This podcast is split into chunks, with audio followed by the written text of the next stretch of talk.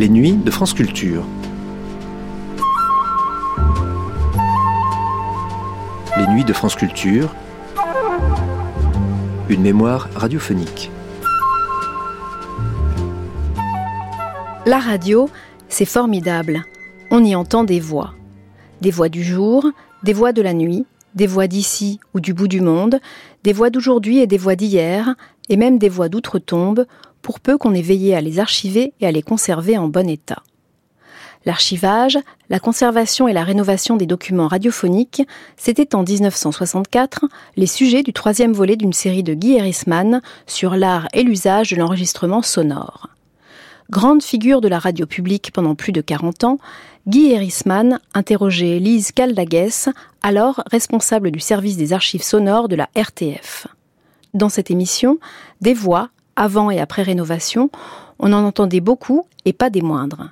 Jacques Copeau, Paul Fort, Claudel, Charles Dulin dans Richard III, Jouvet et Pierre Renoir dans La guerre de Troie n'aura pas lieu, Pagnol accueillant Marcel Achard à l'Académie, Gide lisant sa prose, Léoto s'entretenant avec Robert Mallet, les voix d'Onéguer, de Poulenc, de Queneau, Colette parlant de Ravel, Éluard, Sandrars, Reverdy, Supervielle et Sangor disant leurs poèmes.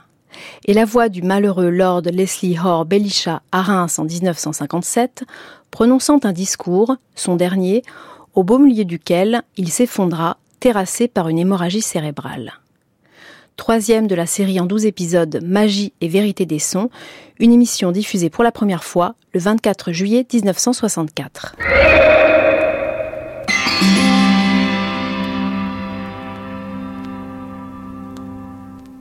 Magie et vérité des sons.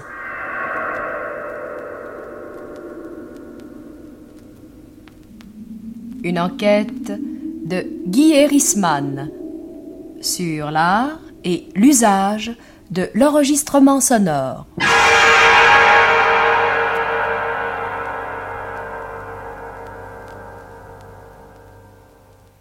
Tout Paris connaît la silhouette imposante de la maison de la RTF, de la maison de la radiodiffusion télévision française. Cette silhouette imposante, dominée par une tour non moins imposante, une tour d'ailleurs qui nous écrase même par la fenêtre de ce studio. Dans cette tour, dit-on, et d'ailleurs c'est la vérité, il y a les archives de la radio. Madame Caldagues, vous régnez sur une grande partie de ces archives. Sur combien d'étages de cette tour Sur trois étages de la tour des matériels, où nous avons toutes les archives sonores de la radio-télévision française. De la radio Depuis quelle année Le service a été créé en 1945. Et c'était tard déjà, puisque vous n'ignorez pas que la première émission de la radio, enfin je parle des émissions régulières, et du 6 février 1922. Cela implique que le premier travail d'un service de conservation comme le vôtre, ce fut une besogne de ramassage de documents. Exactement. De ramassage et évidemment de rénovation. Malheureusement, des premières années, on ne garde presque rien puisque le procédé qui a été utilisé était le procédé que vous connaissez, que tout le monde connaît. C'était enregistré sur des galettes de, on appelait ça les galettes de cire. Et ces galettes étaient immédiatement, pouvaient être effacées et réutilisées. Et puis il y avait à cette époque beaucoup plus d'émissions en direct qu'aujourd'hui. Oui, oui. Euh, D'ailleurs, on enregistrait presque essentiellement la voix des hommes politiques qui ne pouvaient pas se déplacer pour venir, ou alors des très grands artistes qui, euh, les soirs où ils jouaient, euh, enregistraient quelquefois dans la journée une scène, mais c'était assez rare. D'ailleurs, à l'origine, je pense qu'il y a eu une certaine contradiction entre la radio et la conservation. La radio étant un organisme de transmission et non pas un organisme de conservation. Et je pense que cette notion de conservation est venue bien après. Bien après, je dois dire que cette notion de conservation n'est même pas encore dans tous les esprits. Elle n'est pas implantée absolument dans tous les esprits. Cela vient d'ailleurs d'une dualité qui existait alors, puisque ces moyens d'enregistrement étaient réutilisables et l'exploitation exigeait qu'on les réutilisât immédiatement, bien entendu.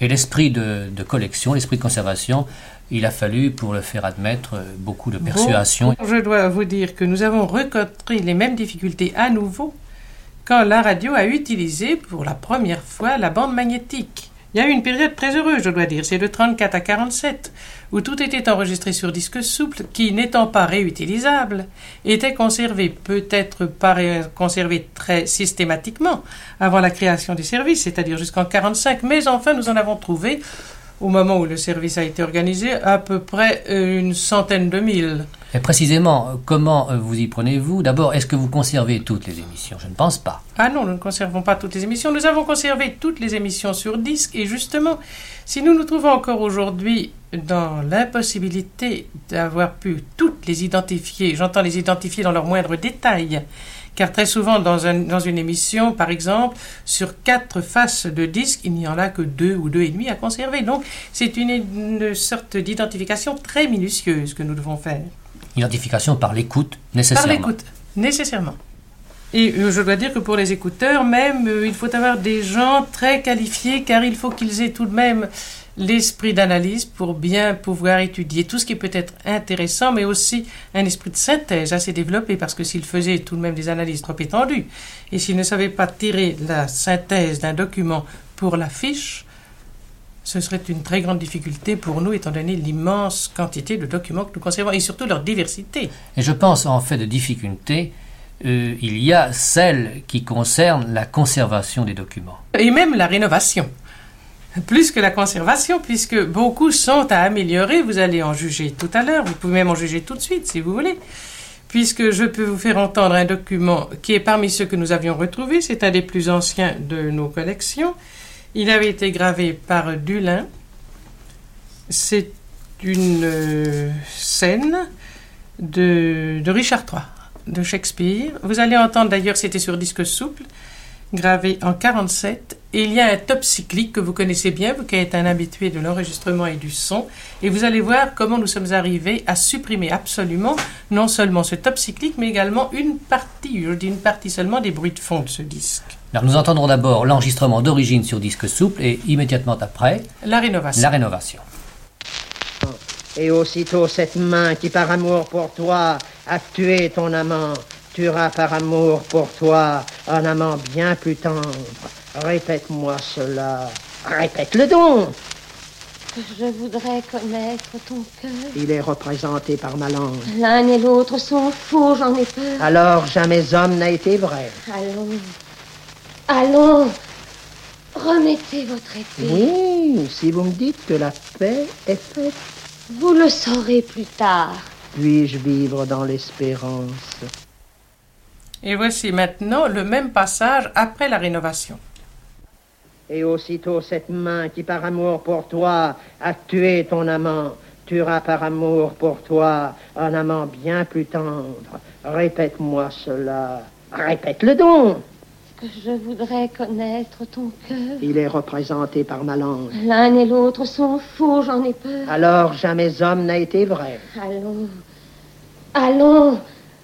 Remettez votre épée. Oui, si vous me dites que la paix est faite. Vous le saurez plus tard. Évidemment, la démonstration est concluante. Mais voyez-vous, Madame Calaguet, si j'étais à votre place, j'étais dans votre peau, si j'étais à la tête de tant de richesses, le problème de la conservation m'empêcherait de dormir. Mais qui vous dit qu'il ne m'empêche pas quelquefois de dormir? Mais je pense que vous avez quand même trouvé des solutions, que vous avez euh, étudié les différentes conditions euh, disons, les meilleures pour conserver les documents. D'ailleurs, y a-t-il des conditions de conservation définitive? Oui, il y en a euh, de conservation définitive actuellement. On peut dire que le seul moyen, c'est la gravure sur matrice métallique, c'est-à-dire la matrice du micro-sillon. C'est le seul moyen considéré absolument comme inaltérable. L'année dernière, il a été fait de très longs et très coûteux travaux aux États-Unis, organisés par la Bibliothèque du Congrès de Washington, pour voir si vraiment on pouvait conserver les enregistrements sans avoir l'obligation coûteuse de les reporter sur matrice métallique. Eh bien, les conclusions de ces recherches ne sont pas concluantes. Et précisément, vos archives euh, les plus récentes sont sur euh, bande magnétique, un peu plus anciennes sur disque, Philips Miller aussi. Il y a Philips Miller également. Oui, oui, Il y a eu quelques années, une dizaine d'années presque à la radio, où on considérait la, le film Philips Miller comme le seul procédé sûr de conservation définitive. Ça a été pour nous euh, d'ailleurs une des plus grandes difficultés pour la conservation de nos collections parce que cet appareil qui était très très coûteux dont la maintenance était tellement difficile que seul un ingénieur venant de Hollande pouvait maintenir la bonne qualité de tous les appareils utilisés en Europe, et on ne l'avait pas très souvent. Enfin, tout ceci a, et surtout l'apparition de la bande magnétique, a amené tous les organismes radiophoniques à abandonner presque en même temps la gravure sur film Philips Miller. Mais le gros problème était pour nous de les, immédiatement les copier sur bande magnétique, puisqu'il restait un seul appareil. La maison Philips ne fabriquait plus. Bon, voilà pièces- donc réglé le cas du Philips Miller. Quant au disque souple, je suppose que vous entreprenez une euh, conversion sous forme de bande magnétique. Oui, mais il a dû attendre, justement. Le disque doit attendre son tour. Nous avons dû d'abord reconvertir toutes nos collections sur Philips Miller. Nous devons aussi reconvertir tout ce qui a été gravé sur bande magnétique 76 cm, puisqu'il n'en existe plus maintenant. Il faut les reporter sur bande 38. Il faudra probablement reporter tout ce matériel sur bande 19. Enfin, en somme, quand finirons-nous? Je ne me rends pas très bien compte de l'importance du travail. Combien vous reste-t-il, par exemple, de disques souples à transcrire sur bande? Je vais sans doute vous effrayer en vous avouant qu'il en reste encore un peu plus de 100 000. Oui, c'est énorme. Eh bien, pour nous résumer, le service phonographique a pour rôle essentiel d'identifier, de sélectionner, de classer et de conserver toutes les productions enregistrées par la radio.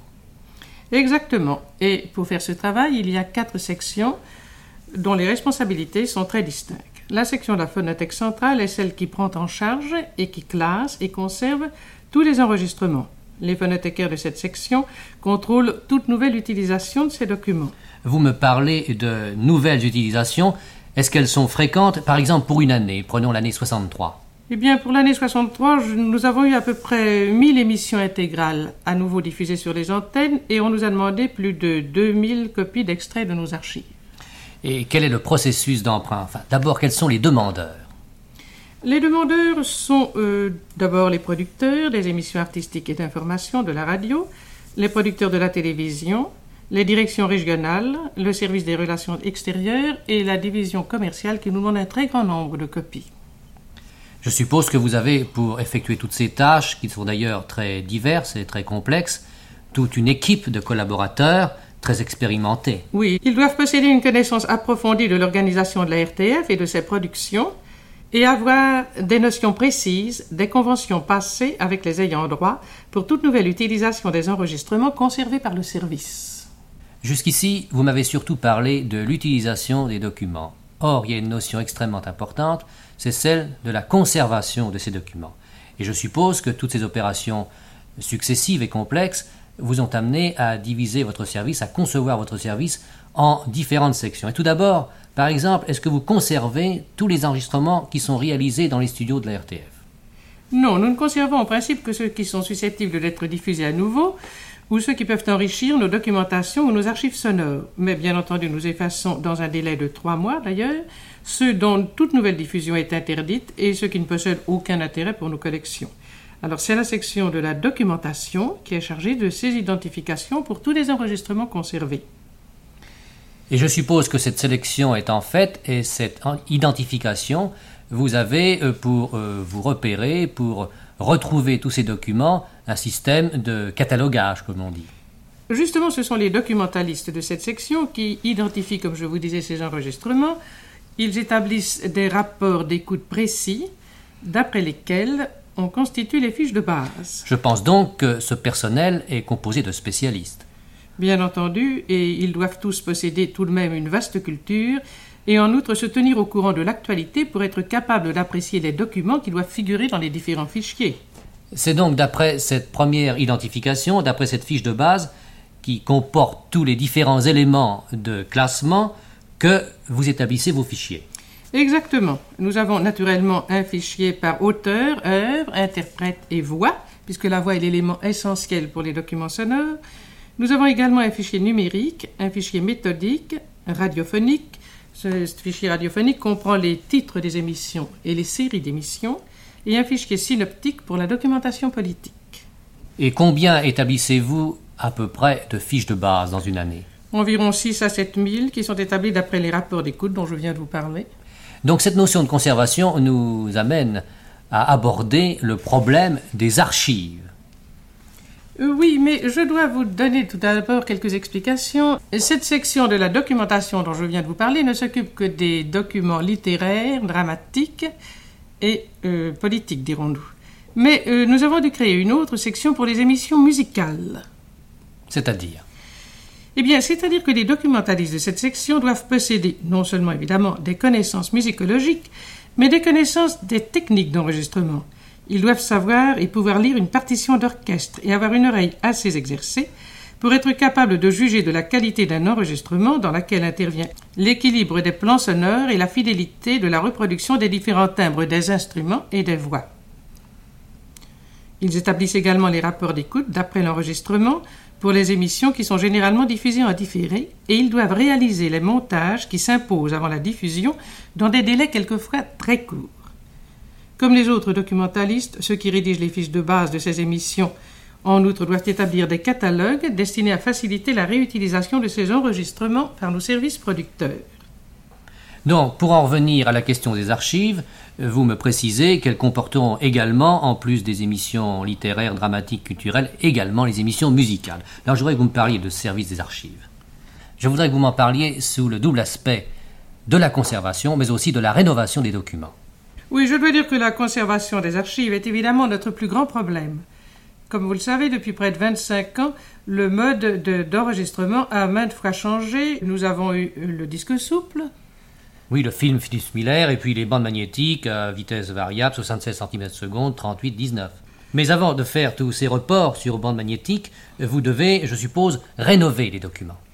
Et ça, c'est une très grosse difficulté puisqu'il y a de nombreuses perturbations sonores qui sont variées d'ailleurs d'après le support.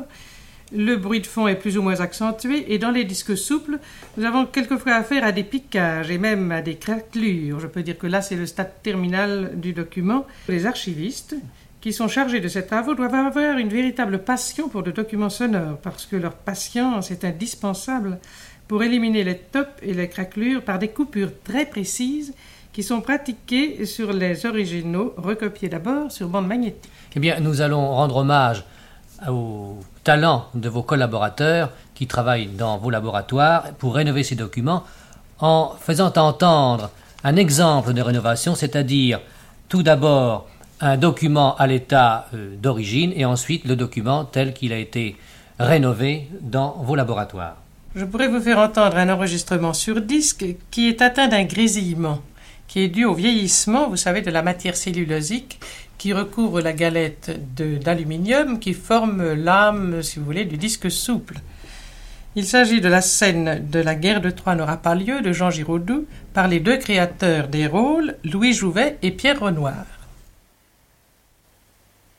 À vos ordres, Ulysse. À vos ordres. Et voilà le vrai combat, Ulysse. Le combat d'où sortira ne sortira pas la guerre, oui. Elle en sortira Nous allons le savoir dans cinq minutes. Si c'est un combat de paroles, mes chances sont faibles. Je crois que cela sera plutôt une pesée. Nous avons vraiment l'air d'être chacun sur le plateau d'une balance. Le poids parlera. Mon poids Ce que je pèse, Ulysse. Je pèse un homme jeune, une femme jeune, un enfant à naître. Je pèse la joie de vivre, la confiance de vivre, l'élan vers ce qui est juste et naturel. Je pèse l'homme adulte, la femme de 30 ans, le fils que je mesure chaque mois avec des encoches contre le chambranle du palais. Mon beau-père prétend que j'abîme la menuiserie. Je pèse la volupté de vivre et la méfiance de la vie. Je pèse la chasse, le courage, la fidélité, l'amour. Je ne voudrais pas entendre intégralement cette, la scène avec ses perturbations. La voici maintenant rénovée. À vos ordres, Ulysse. À vos ordres. Et voilà le vrai combat, Ulysse. Le combat d'où sortira ne sortira pas la guerre, oui. Elle en sortira Nous allons le savoir dans cinq minutes. Si c'est un combat de paroles, mes chances sont faibles. Je crois que cela sera plutôt une pesée. Nous avons vraiment l'air d'être chacun sur le plateau d'une balance. Le poids parlera. Mon poids Ce que je pèse, Ulysse. Je pèse un homme jeune, une femme jeune, un enfant à naître. Je pèse la joie de vivre, la confiance de vivre, l'élan vers ce qui est juste et naturel. Je pèse l'homme adulte, la femme de 30 ans, le fils que je mesure chaque mois avec des encoches contre le chambranle du palais. Mon beau-père prétend que j'abîme la menuiserie. Je pèse la volupté de vivre et la méfiance de la vie. Je pèse la chasse, le courage, la fidélité, l'amour. Je pèse la circonspection devant les dieux, les hommes et les choses. Je pèse le chêne phrygien, Tous les chênes phrygiens, feuillus et trapus, épars sur nos collines avec nos bœufs frisés. Je pèse l'olivier. Je pèse le faucon, je regarde le soleil en face. Je pèse la chouette. Je pèse tout un peuple de paysans débonnaires, d'artisans laborieux, de milliers de charrues, de métiers à tisser, de forges et d'enclumes. Oh, pourquoi devant vous ces poids me paraissent-ils tout à coup si légers? Je pèse ce que pèse ces terres incorruptibles et impitoyables sur la côte et sur l'archipel. Pourquoi continuer La balance s'incline. De mon côté, oui, je le crois. Et vous voulez la guerre Je ne la veux pas. Mais je suis moins sûr de ses intentions, elle. Nos peuples nous ont délégués tous deux ici pour la conjurer. Notre seule réunion signifie que rien n'est perdu. Vous êtes jeune, Hector. À la veille de toute guerre, il est courant que deux chefs des peuples en conflit se rencontrent seuls dans quelque innocent village, sur la terrasse, au bord d'un lac, dans l'angle d'un jardin. Et ils conviennent que la guerre est le pire fléau du monde, et tous deux, à suivre du regard ses reflets, rides sur les eaux, à recevoir sur l'épaule ses pétales de magnolia, ils sont pacifiques, modestes, loyaux. Et ils s'étudient, ils se regardent, et, tiédis par le soleil, attendris par un vin clairé, ils ne trouvent dans le visage d'en face aucun trait qui justifie la haine, aucun trait qui n'appelle l'amour humain, et rien d'incompatible non plus dans leur langage, dans leur façon de se gratter le nez ou de boire. Et ils se quittent en se serrant les mains, en se sentant des frères. Et ils se retournent de leur calèche pour se sourire. Et le lendemain, pourtant, éclate la guerre. Ainsi nous sommes tous deux maintenant. Nos peuples autour de l'entretien se taisent et s'écartent, mais ce n'est pas qu'ils attendent de nous une victoire sur l'inéluctable. C'est seulement qu'ils nous ont donné plein pouvoir, qu'ils nous ont isolés pour que nous goûtions mieux au-dessus de la catastrophe notre fraternité d'ennemis. Goûtons-la. Mais c'est tout. Le privilège des grands, c'est de voir les catastrophes d'une terrasse. C'est une conversation d'ennemis que nous avons là? C'est un duo avant l'orchestre. C'est le duo des récitants avant la guerre. Parce que nous avons été créés sensés, justes et courtois, nous nous parlons une heure avant la guerre, comme nous parlerons longtemps après, en anciens combattants. Nous nous réconcilions avant la lutte même. C'est toujours cela. Peut-être d'ailleurs avons-nous tort. Si l'un de nous doit un jour tuer l'autre et arracher pour reconnaître sa victime la visière de son casque, il vaudrait peut-être mieux qu'il ne lui donnât pas un visage de frère.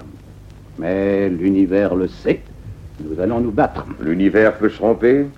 C'est à cela que l'on reconnaît l'erreur, elle est universelle. Espérons-le.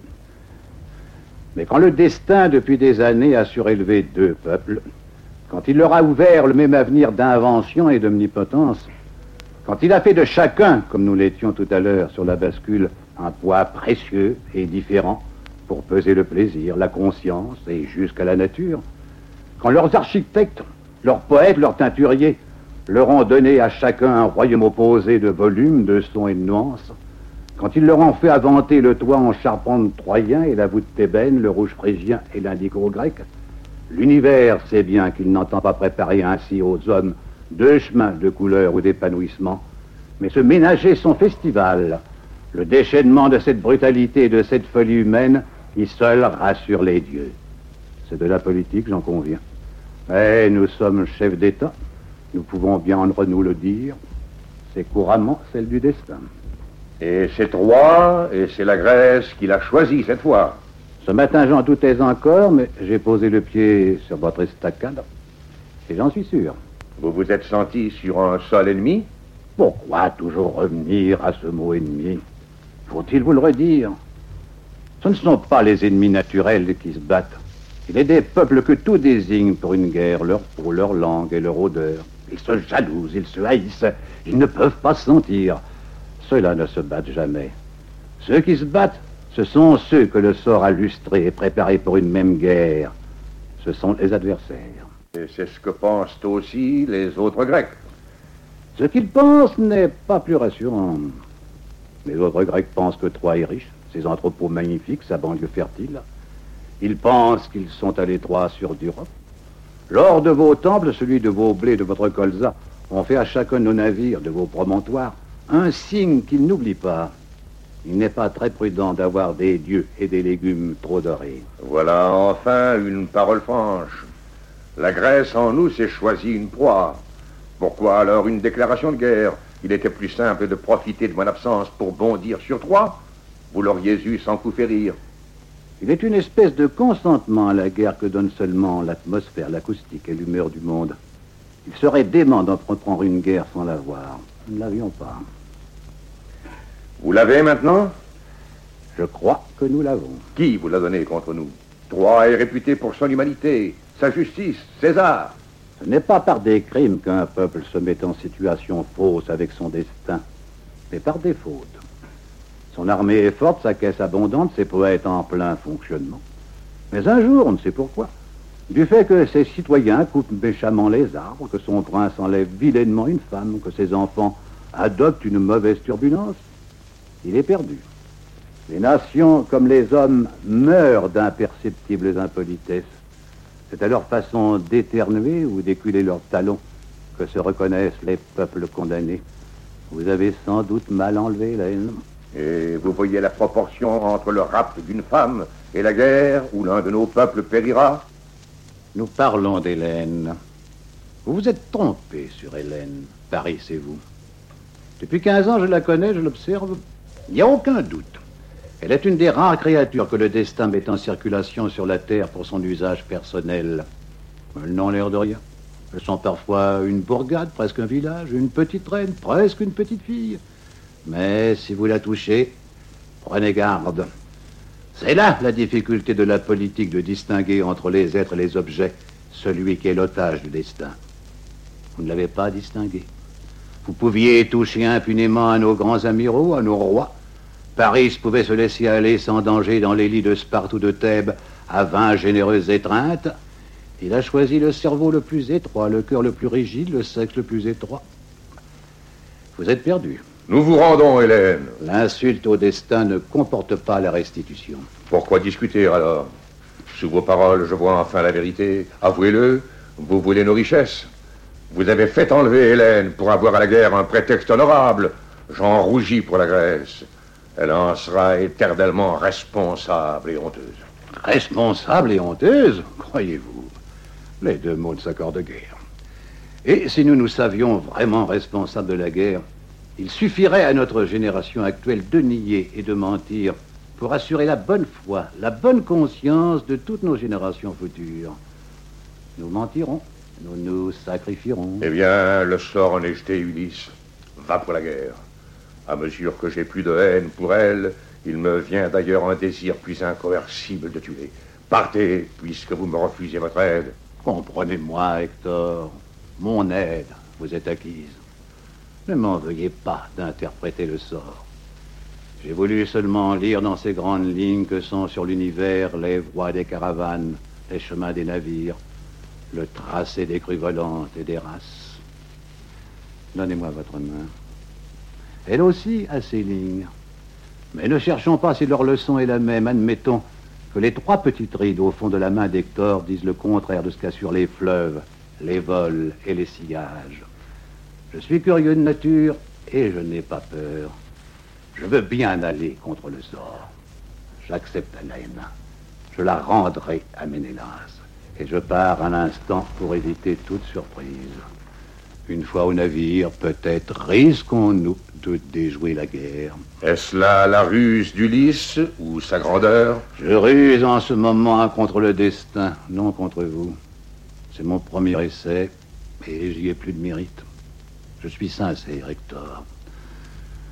Si je voulais la guerre, je ne vous demanderais pas Hélène, mais une rançon qui vous est plus chère. Je pars. Mais je ne peux me défendre de l'impression qu'il est bien long, le chemin qui va de cette place à mon navire. Ma garde vous escorte. Il est long, comme le parcours officiel des rois en visite quand l'attentat menace. Où se cachent les conjurés? Heureux nous sommes si ce n'est pas dans le ciel même. Et le chemin d'ici à ce point du palais est long, mais long, mon premier pas. Comment va-t-il se faire, mon premier pas, entre tous ces périls? Vais-je glisser et me tuer? Une corniche va-t-elle s'effondrer sur moi de cet angle? Tout est maçonnerie neuve ici, et j'attends la pierre croulante. Du courage. Allons-y. Merci, Ulysse. Le premier pas va. Il en reste combien? 460. Au second. Vous savez ce qui me décide à partir, Hector? Je le sais, la noblesse. Pas précisément. Andromaque a le même battement de cils que Pénélope. Cet exemple de rénovation technique illustre en même temps la richesse culturelle des archives de la radiodiffusion télévision française. Richesse culturelle, mais aussi le rôle de la radio comme témoin de l'histoire, parce que cette scène, extraite de la guerre de Troie de Giraudoux, était jouée par ces deux créateurs, tous les deux disparus. Donc la radio conserve vraiment le reflet de l'histoire. Et justement, cette histoire, la radio l'écrit tous les jours grâce à ses reportages.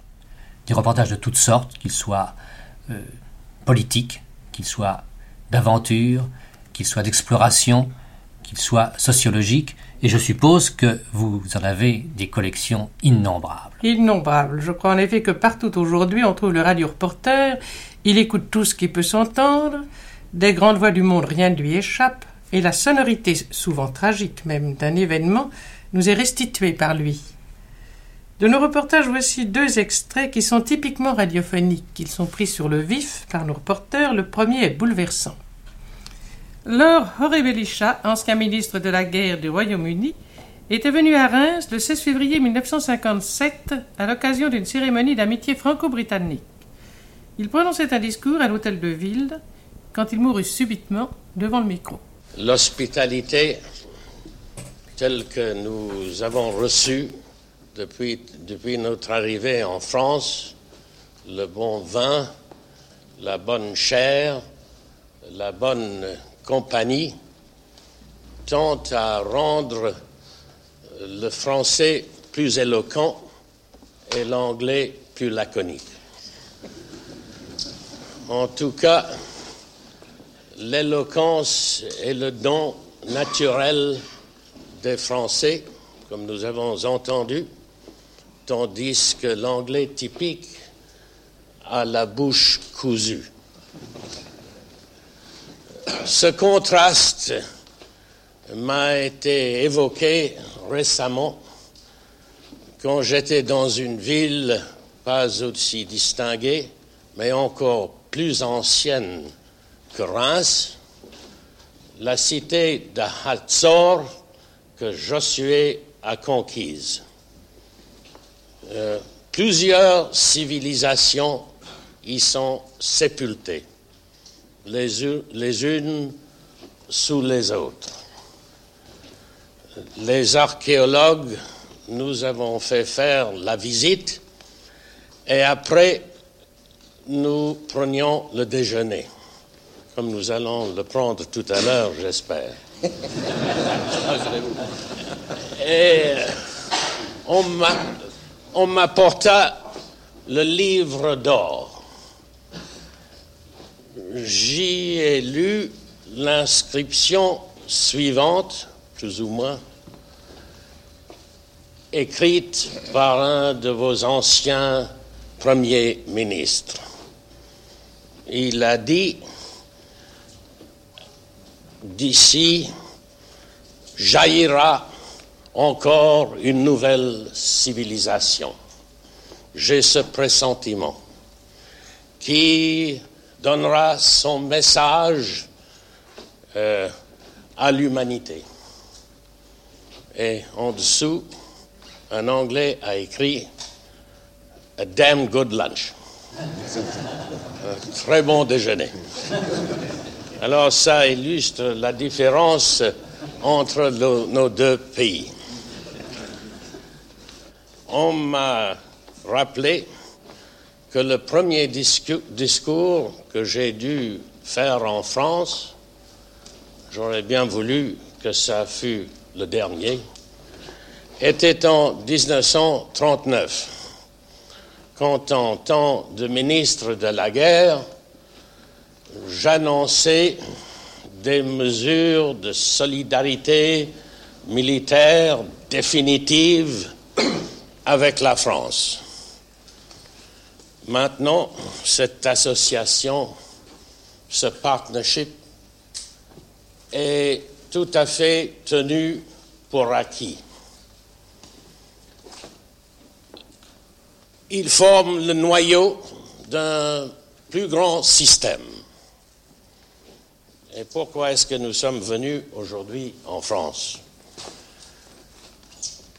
Nos ministres ont été ici cette semaine pour initier une nouvelle espèce de solidarité. Un docteur Étendez-le. Voulez-vous emmener les autres personnes dans le français Vous voulez bien passer Ben, on va voir, il y a pas médecin. Ce document est exceptionnel et peut-être unique par l'émotion euh, qui s'en dégage, mais aussi peut-être par le côté fortuit de l'événement. Mais dans bien des cas, le micro est là d'une façon bien préparée et en véritable témoin. Ne laissons pas nos auditeurs sur une si pénible impression. Écoutons maintenant un reportage au cours duquel éclate la joie des équipes françaises et italiennes qui travaillent au percement du tunnel du Mont Blanc au moment où elles se rejoignent. Messieurs, dans deux minutes, la dernière explosion marquera l'achèvement du tunnel, de la percée du tunnel du Mont Blanc. Je vous demande d'abord, à cet instant, de penser aux ouvriers dont le sacrifice a permis ce succès et de vous rappeler que quelques-uns d'entre eux ont laissé leur vie malgré la sécurité assurée au maximum par les services de l'entreprise. Je vous demande aussi de penser à l'admirable réussite technique que représente cet achèvement dans un délai si court. Songez qu'il y a deux ans à peine, Italiens et Français se mettaient au travail et que, partis à 12 kilomètres les uns des autres, ils se sont rencontrés à, écoutez-moi bien, 5 centimètres près à l'endroit qu'ils avaient prévu. J'ai l'honneur de faire partir la dernière explosion qui permet au tunnel routier du Mont Blanc d'être une réalité.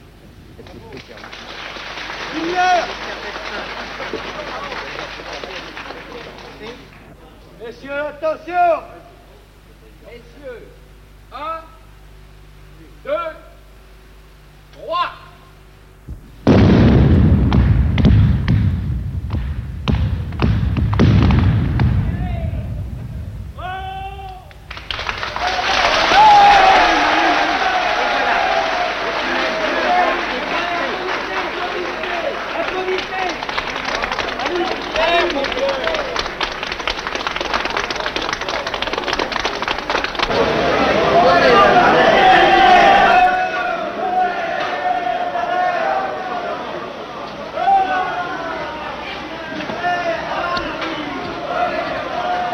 Nous voici précisément, exactement sur la paroi qui vient de s'abattre au moment où les deux équipes, où les deux équipes s'atteignent. Ce sont des éclairs de part et d'autre, au premier rang évidemment de chaque côté, les photographes, les reporters, les journalistes. Et voici les mineurs italiens qui descendent du côté français, les mineurs français qui atteignent le côté italien. Et ce sont des cris de joie partout. On se serre la main, on se salue, on se congratule. Tout italien, Eh, monsieur, tout au revoir. italien, yeah. Et oui. Devant nous de Monsieur Bory, Monsieur Farinet, président de la Société italienne du Mont Blanc, et Monsieur Giscard d'Estaing, président de la Société française. Monsieur Farinet, président de la Société italienne de percement du Mont Blanc. Messieurs, la parole est impuissante à vous dire, à exprimer l'émotion de cette heure. Nous sommes ici, à 3000 mètres de profondeur, dans la montagne immaculée, et nous sommes dans le cœur de l'Europe. Je ne peux pas, je vois plus rien. hein. La montagne mitoyenne qui unissait deux peuples ouvre ses flancs à l'Europe. Que dis-je À tous les peuples du monde pour l'amitié et pour la paix?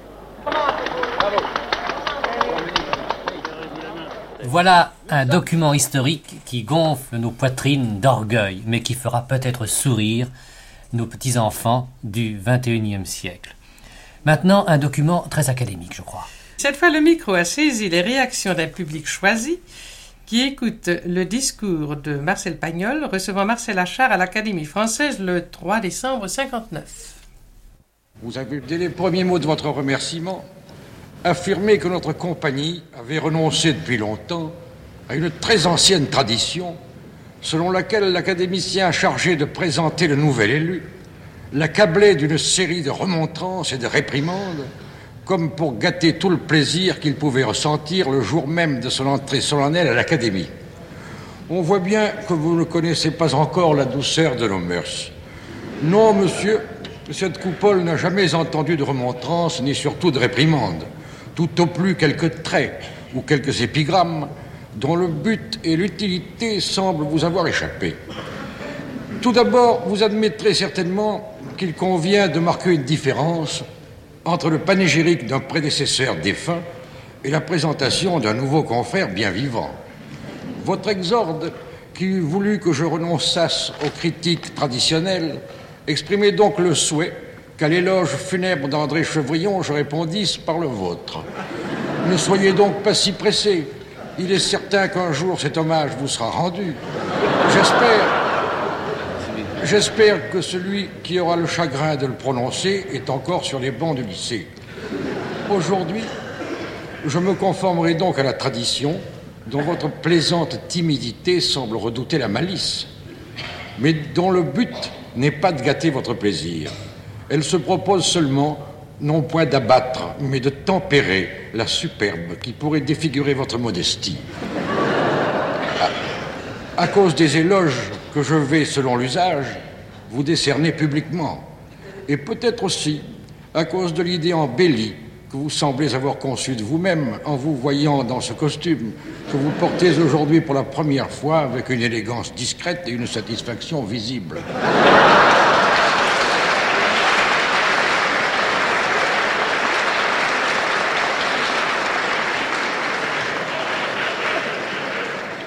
Donc, monsieur, vous aurez vos traits, car je vous vois en état de les supporter sans dommage et peut-être avec profit. Je commencerai donc par vous dire que le plaisir que j'ai à vous accueillir sous cette coupole n'a d'égal que mon étonnement de vous y voir. Non point, non point que votre talent n'ait mérité ce siège qu'il est convenu d'appeler fauteuil, mais à cause de certains épisodes de votre vie passée que je me vois forcé de rappeler aujourd'hui. Tout le monde sait que Molière n'appartient pas à l'Académie, et l'on croit généralement, à cause de deux verres de Boileau, que notre compagnie ne lui pardonna pas de s'être enfermée dans un sac pour y recevoir en public des coups de bâton. Il semble bien que Boileau, prince des critiques, parlait ainsi d'une pièce qu'il n'avait pas vue ou à laquelle il n'avait rien compris. Car Molière, dans les fourberies, ne jouait pas le rôle de Géronte, mais celui de Scapin. Ces coups de bâton, c'était lui qui les donnait exercice en somme honorable et dans lequel excellèrent les grands seigneurs. Ce que l'Académie ne pardonna pas à Molière, ce fut tout simplement d'avoir fait le métier de comédien. Eh bien, monsieur, je regrette d'avoir à rappeler ici que vous êtes monté vous-même sur les tréteaux. Non pas dans un salon ni à la cour, comme le fut notre Louis XIV par simple divertissement, mais sur un théâtre public. Et quels rôles avez-vous interprétés? Sina, Hernani, Chatterton? Point. Vous avez joué, monsieur, le rôle d'un pitre de cirque dans une pièce que vous aviez délibérément composée vous-même. J'en parle savamment, car je vous ai vu, la face enfarinée, le menton pointé, soulever de grands éclats de rire et des applaudissements prolongés en recevant, monsieur, des coups de pied. Combien de coups de pied? 4440, c'est vous qui l'avez avoué, à l'envoyé d'une gazette qui ne se fit point faute de l'imprimer. Et des coups de pied où? Au théâtre de l'atelier, devant tout le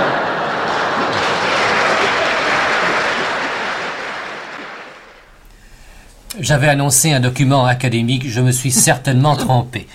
Et Dieu merci, ces académiciens si peu académiques sont encore bien vivants. Et pourtant, la vertu première de l'enregistrement sonore, Madame Caldaguès, c'est de conserver la voix de ceux qui ne sont plus. Et là, je crois que vous pouvez nous faire entendre, nous faire revivre Oui, je crois que vous allez entendre bien des voix que nous avons nous connues et entendues, que nos enfants ne connaîtront plus qu'à travers nos archives. Des grands disparus dont nous gardons la voix, vous allez en juger vous-même, nous entendons leur souffle, le bruit même de leur respiration. André Gide est là près de nous quand il lit les dernières pages de son Thésée.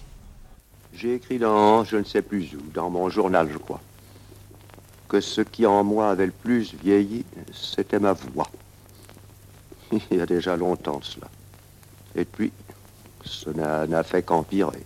Il va sans dire avec l'âge, les bronchites, les cigarettes. Et non seulement ma voix n'a plus le volume, la souplesse, la variété de timbre, la docilité qu'elle avait autrefois, et qui faisait d'une lecture un plaisir, pour moi du moins, et je pense un peu pour les autres. Plaisir auquel je me prêtais volontiers, mais à présent cette voix me trahit sans cesse, elle risque à tout bout de phrase de se briser, de sorte que je ne suis pas sans crainte pour l'expérience d'aujourd'hui.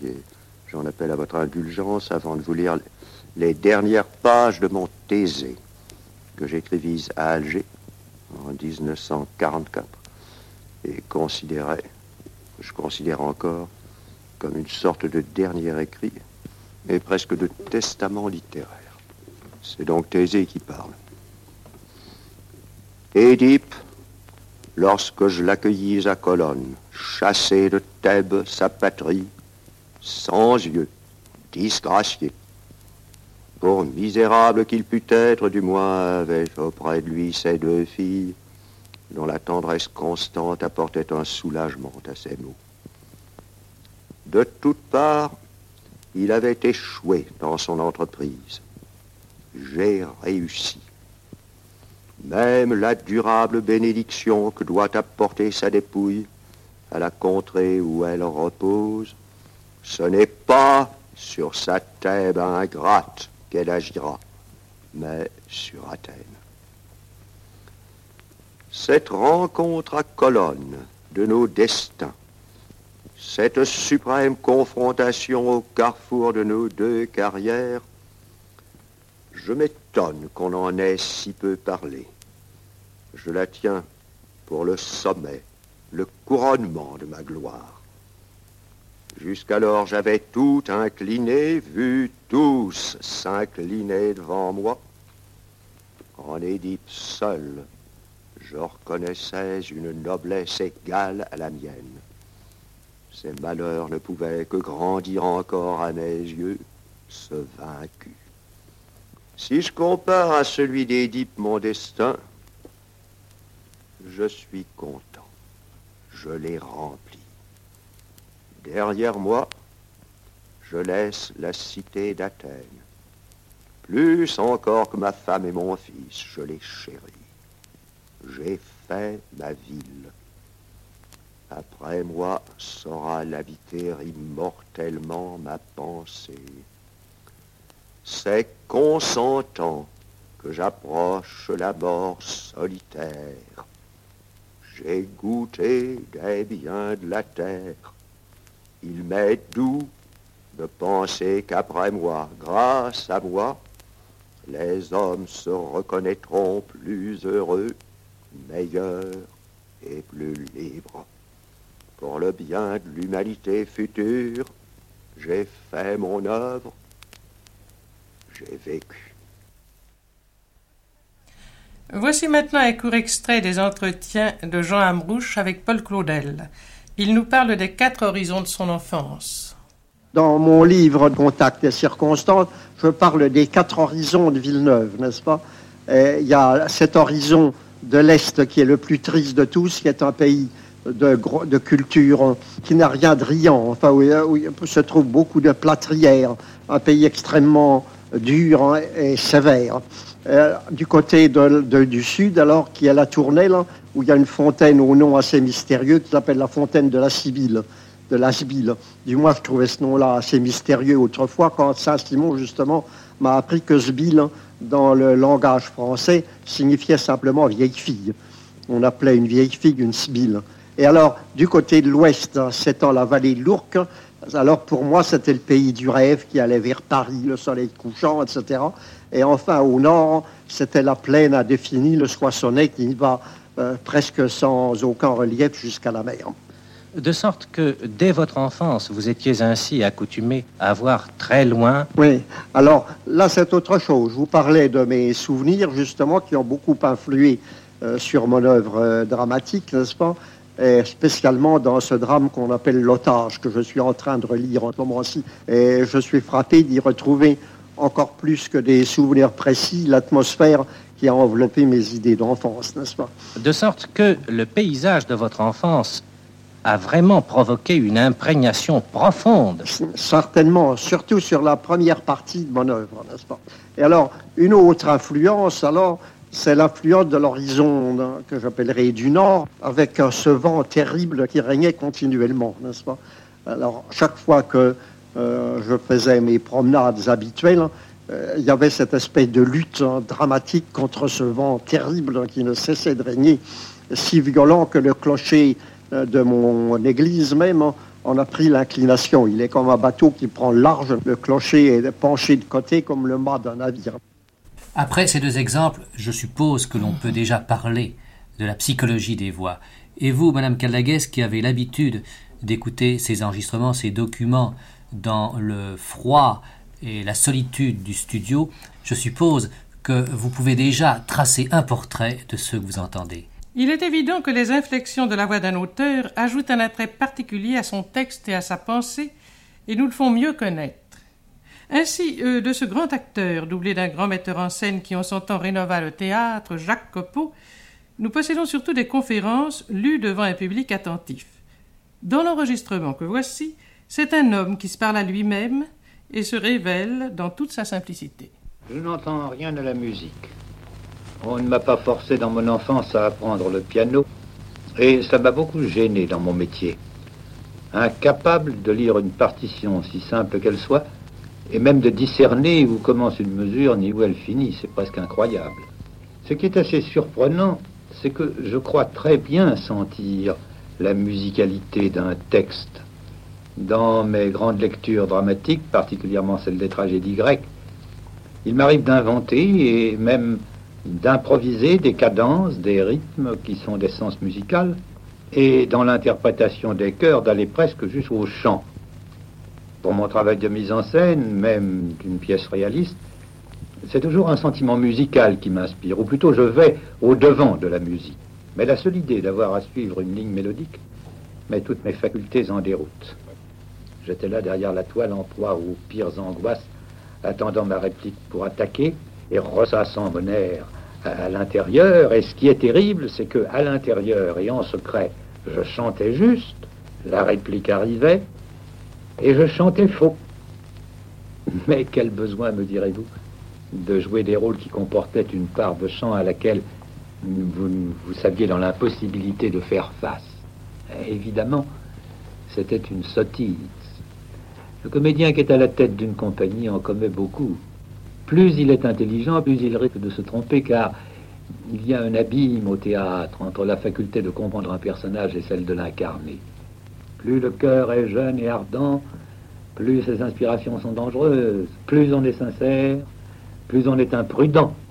De généreuses illusions vous égarent, on se dit comment le public pourra-t-il me tenir rigueur d'un faux pas quand je me dépense pour lui avec tant d'ardeur et se montrer sévère envers une maladresse où il sait que n'entre pour rien le cabotinage? Personne n'a écrit sur l'âme des bêtes avec plus d'intelligence et d'amour que Colette. Personne non plus n'a écrit sur l'âme des enfants quelque chose de plus charmant que l'enfant et les sortilèges. Elle va à ce sujet vous parler de sa collaboration avec Maurice Ravel. Puis-je dire que je l'ai vraiment connu, mon collaborateur illustre, l'auteur de L'enfant et les sortilèges Je rencontrai Maurice Ravel pour la première fois chez Madame de Saint-Marceau. Vint le jour où M. Rocher me demanda un livret de Ferry ballet pour l'opéra. Je ne m'explique pas encore comment je lui donnais moi qui travaille avec lenteur et peine, comment je lui donnais l'enfant et les sortilèges en moins de huit jours. Il aima mon petit poème, il suggéra des compositeurs dont j'accueillis les noms aussi poliment que je pus.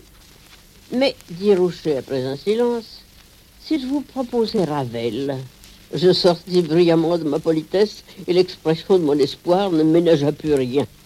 Il ne faut pas nous dissimuler, ajouta Rocher, que cela peut être long en admettant, en admettant que Ravel accepte. Il accepta. Ce fut long, en effet. Il emporta mon livret. Nous n'entendîmes plus parler de Ravel ni de l'enfant et les sortilèges. Où travaillait Ravel? Et travaillait-il? La guerre prit Ravel, fit sur son nom un silence hermétique, et je perdis l'habitude et l'espoir de penser à l'enfant et le sortilège. Cinq ans passèrent. L'œuvre achevée et son auteur sortirent du silence, échappèrent à l'œil nyctalope et bleu des chats du Siam, confident de Ravel. Mais celui-ci ne me traita pas en personne privilégiée, ne consentit pour moi à aucun commentaire, à aucune audition prématurée. Il parut seulement se soucier du duo miaulé entre les deux chats, et il me demanda gravement si je ne voyais pas d'inconvénient à ce qu'il remplaça Miaou pour miaou, ou bien l'inverse.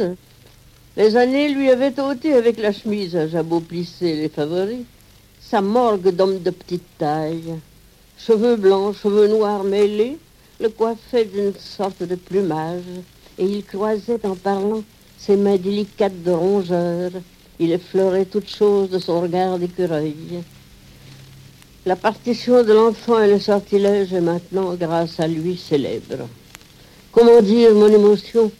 Au premier bondissement des tambourins qui accompagnent le cortège des pastoureaux, l'éclat lunaire du jardin, le vol des libellules et des chauves-souris.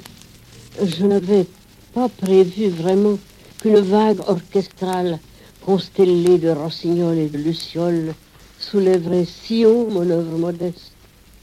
Vous avez remarqué dans ce court document trois aspects. Le premier, c'est ce portrait de Ravel, brossé en quelques phrases. Le second, c'est un problème d'esthétique parfaitement exposé également en quelques phrases, c'est celui de l'enfant les sortilèges.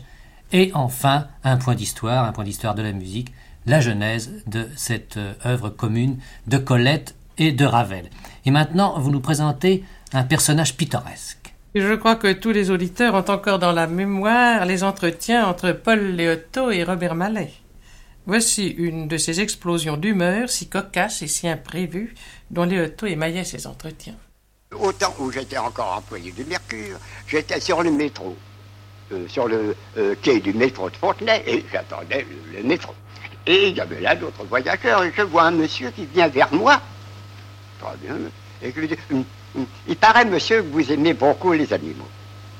Comme je ne le connaissais pas, je ne lui réponds pas. Alors il me dit, euh, hum, il, paraît que vous en avez beaucoup chez vous. Euh, Comme ça ne le regardait pas, je, je ne lui réponds encore pas. Et il me dit d'un air charitable, vous savez que c'est très mauvais de vivre avec des bêtes. Je ne réponds encore pas. Et alors, comme pour se faire pardonner, il me dit, je vous- dis ça, je suis médecin. Alors là, je lui ai répondu. Je lui ai dit, monsieur, qu'est-ce que vous pensez de l'état dans lequel on est quand on a un médecin chez soi? Alors il m'a dit, Oh, je, je vois que vous êtes un disciple de Molière. Je lui ai dit, monsieur, je ne sais pas si je suis un disciple de Molière, mais je suis certain que vous êtes un de ces personnages. Tous les familiers du Mercure de France, dont justement Paul Léoto, se retrouvaient chez Rachilde. Il y eut là pendant des années un des centres littéraires les plus vivants de Paris. Son œuvre faite, plus de 70 romans que bien peu connaissent aujourd'hui d'ailleurs. Rachilde acheva sa vie dans le cadre du Mercure et c'est là que la radio va recueillir les émouvantes confidences que vous allez entendre. Je m'asseyais devant mon bureau et puis je griffonnais. Maintenant, je n'ai jamais aimé beaucoup écrire. Ce n'est pas une passion chez moi.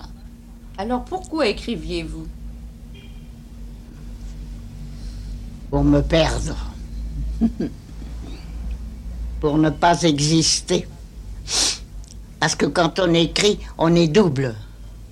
Vous comprenez? Il y a des jours où on voudrait bien s'oublier, ne plus savoir. Maintenant, vous ne comprenez pas parce que vous êtes une moderne et que de plus, vous n'avez peut-être pas besoin d'oublier. Moi, je n'ai pas besoin d'oublier seulement, n'est-ce pas Il y a des jours où j'aime mieux ne pas penser. Maintenant, En réalité, les femmes de lettres sont très précieuses. Je crois qu'être une femme de lettres, c'est, absolument la même chose que d'être une marchande de n'importe quoi. Enfin, en réalité, n'est-ce pas, ça ne devrait pas se vendre. Il ne faudrait pas. Alors là, on connaîtrait vraiment les gens de valeur. Parce qu'ils n'en auraient pas. Enfin, ce qu'il y a de n'est-ce pas Maintenant, qu'est-ce qui restera de nous? Rien que ce que l'on inventera sur nous. Mais on inventera des choses. J'aimerais mieux qu'on n'invente pas trop, si c'était possible. Ou que ce soit des gens bien informés. Enfin, ce qu'il y a de certain, n'est-ce pas? Il y en a un qui restera. C'est mon mari. Et je n'ai jamais su ce qu'il pensait de moi. Oui.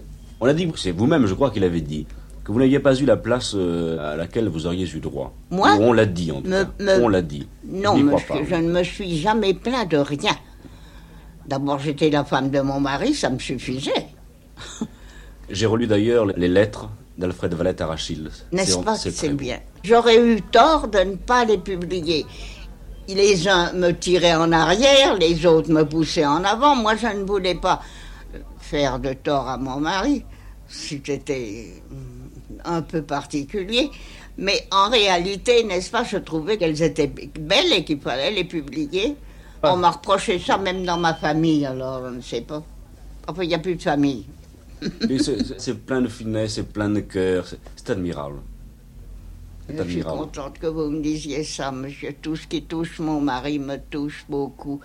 Maintenant, l'ai-je rendu très heureux? Ça, je ne sais pas. J'étais capricieuse et en même temps, je lui faisais des scènes, comme toutes les femmes d'ailleurs. Pauvre cher. Rachid vient de dire ce qu'il restera de nous, c'est ce qu'on inventera. Mais j'ai vraiment l'impression qu'on n'aurait pas pu inventer ce que nous venons d'entendre, par le pittoresque et aussi par l'émotion. De quand date ce document? De 1953, il était très très âgé, fort peu de temps avant sa mort, un an je crois avant sa mort. Âgé mais lucide. Paul Fort était aussi un des familiers de ces réunions du Mercure. Il évoque ici la fin lamentable d'Oscar Wilde, dont il fut l'ami. Nous avons été là-bas à l'église, je crois, à peu près euh, 18 à 20, mais pas plus, et très peu de littérateurs. Il y avait son ami Ross, euh, Robert Ross, venu d'Angleterre, et Lord Douglas. Et quand nous sommes partis vers le cimetière, nous étions 13. Et quand nous sommes arrivés à Baigneux, à travers une petite pluie battante, nous n'étions plus que 6. Il est arrivé une chose tragique là, sur quoi nous ne comptions pas et qui était un peu héroïque comique plutôt. Lord Douglas prit de sanglots lorsque on déposa au fond de sa tombe, de sa fosse, Oscar Wilde. Il s'est jeté dedans. C'était très embarrassant, très ennuyeux, très bizarre. Nous avons cru d'abord qu'il avait glissé, mais pas du tout. Il s'est jeté sanglotant et faisant une sorte de, Christ tombé, une croix sur. Je lui ai repris la main, ainsi qu'un des fossoyeurs, et puis on nous a tirés par derrière, et enfin nous l'avons lui tiré tout boueux, et pendant il, était assez, comme je le dis souvent, par, par les, des gens qui sont euh, extrêmement élégants, il était un peu euh, cigare de luxe, n'est-ce pas? Et il était bien abîmé. Quand nous repartîmes, nous n'étions plus que ma femme, Madame Merrill, lui, le boueux, Douglas, Robert Ross et moi. Si, qui fait, les six dont vous parlez. Nous sommes loin des enterrements de Hugo et aussi glorieux de Verlaine. Vous vous rappelez sans doute qu'au lendemain de la première représentation de Roi Lear, mise en scène et jouée par Charles Dulin au théâtre Sarah Bernard, en 1945, la critique dramatique fut très dure. La radio se fit alors un devoir de donner la parole au célèbre acteur pour lui permettre de se défendre. Il serait injuste de mettre au compte du public l'insuccès du roi Lear. Nous jouâmes devant des spectateurs enthousiastes et les lettres que je reçois sans arrêt depuis lors témoignent de l'émotion suscitée chez beaucoup d'inconnus. Seulement les frais d'un grand théâtre sont tels que garder à l'affiche un spectacle qui ne fait pas des salles pleines devient impossible. Or, pour lutter contre une presse aussi défavorable que celle qui a accueilli le roi Lyre, il eût fallu tenir plusieurs semaines de plus. En somme, toute la responsabilité de cette malencontreuse affaire retombe sur la critique. Je ne puis appeler critique des papiers comme on en a écrit quelques-uns à propos du roi Lyre. Si je n'admettais pas le principe de la critique, je n'aurais pas invité la presse à juger mon spectacle, n'est-ce pas? C'est pour cela que le problème est très grave et atteint une portée générale. Je suis heureux d'avoir cette occasion de m'expliquer. Vous le pouvez. Le public, votre public vous écoute. Au lendemain de la répétition générale de lire, parut un certain nombre d'articles où, en quelques lignes, mon spectacle, le spectacle présenté chez moi, était jugé, condamné et quasiment interdit. Le choc en retour fut l'abstention du gros public et la méfiance chez les autres. Ce n'est que la réclame parlée et quelques articles de fond rendant justice qui permirent au public de se regrouper. Ce fut surtout l'enthousiasme et l'action des jeunes qui étaient et qui restent avec moi. C'est là, voyez-vous, qu'est le problème.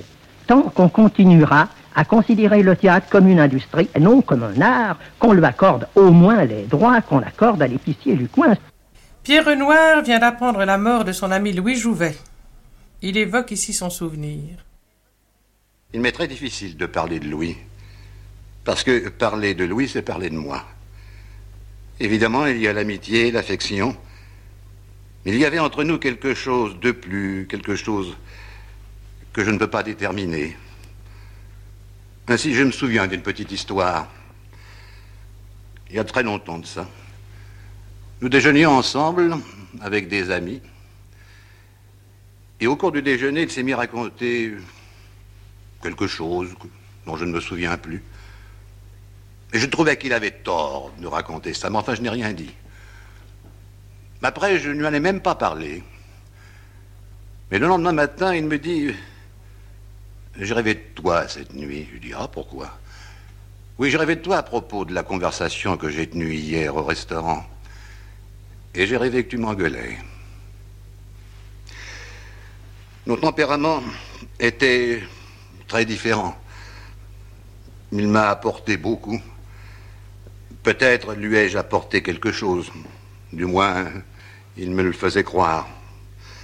Mais malgré cette différence de, de complexion, nous arrivions à nous comprendre à demi-mot même, presque sans mots. Jean Renoir écouta un jour cet enregistrement. C'était la première fois qu'il entendait la voix de son frère depuis sa mort. Je suis encore bouleversé. J'ai eu la sensation véritablement que mon frère se trouvait dans la pièce, que je ne pouvais pas le voir parce que mes yeux ne savaient pas regarder, ou peut-être que, je ne sais pas, qu'un mystère faisait que son esprit seul était là, son esprit et sa voix, et pas son corps. C'est évidemment un très grand mystère. Je me demande d'ailleurs si, si nous avons le droit de nous livrer à des expériences de ce genre.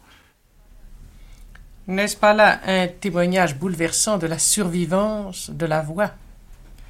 Et maintenant, je voudrais ajouter quelque chose quant au travail radiophonique.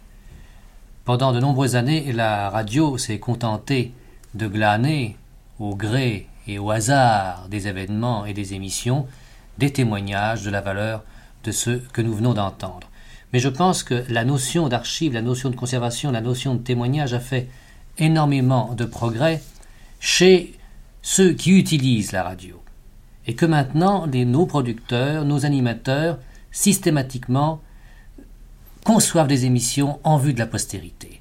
Je suis persuadé, par exemple, qu'on ne pourra pas écrire l'histoire euh, des lettres, l'histoire politique, l'histoire de la musique au XXIe siècle sans avoir recours aux archives que vous avez conservées, Madame Caldagues, et que nous, que nous-mêmes nous enrichissons tous les jours. C'est justement la voix d'un grand musicien que vous allez entendre. Le monde entier connaît son œuvre, peu de gens connaissent sa voix. Arthur Honegger nous parle ici de sa symphonie liturgique au cours d'un de ses entretiens réalisés avec Bernard Gavotti spécialement pour la radio. C'est une symphonie hmm, comme une autre symphonie. Il n'y a pas de plein chant dans cette symphonie et qu'il n'y a de liturgique que le titre, et cela par faute du vocabulaire. À défaut, défaut d'un autre, j'ai pris ce mot liturgique pour exprimer le caractère religieux de mon œuvre. J'ai voulu en effet symboliser la réaction de l'homme moderne contre la marée de barbarie, de stupidité, tout ce qui a été créé par les guerres et tout ça. Et ma symphonie se joue comme un drame entre trois personnages, le malheur, le bonheur et l'homme.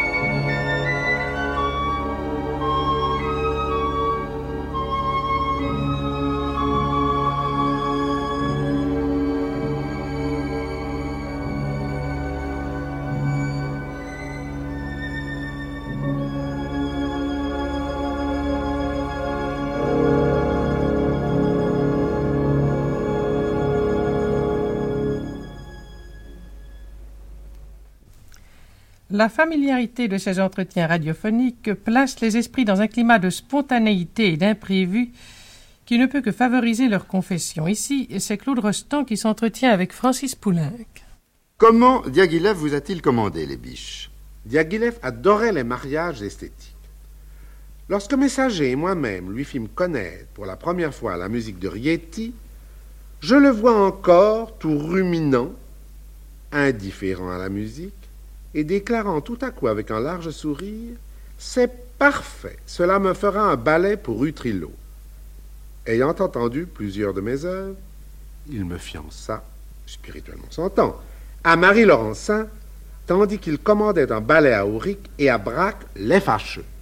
Et au début, aviez-vous une idée euh, esthétique précise sur la façon dont vous alliez écrire votre premier ballet Je veux dire ceci, chaque musicien conçoit différemment la danse, évidemment.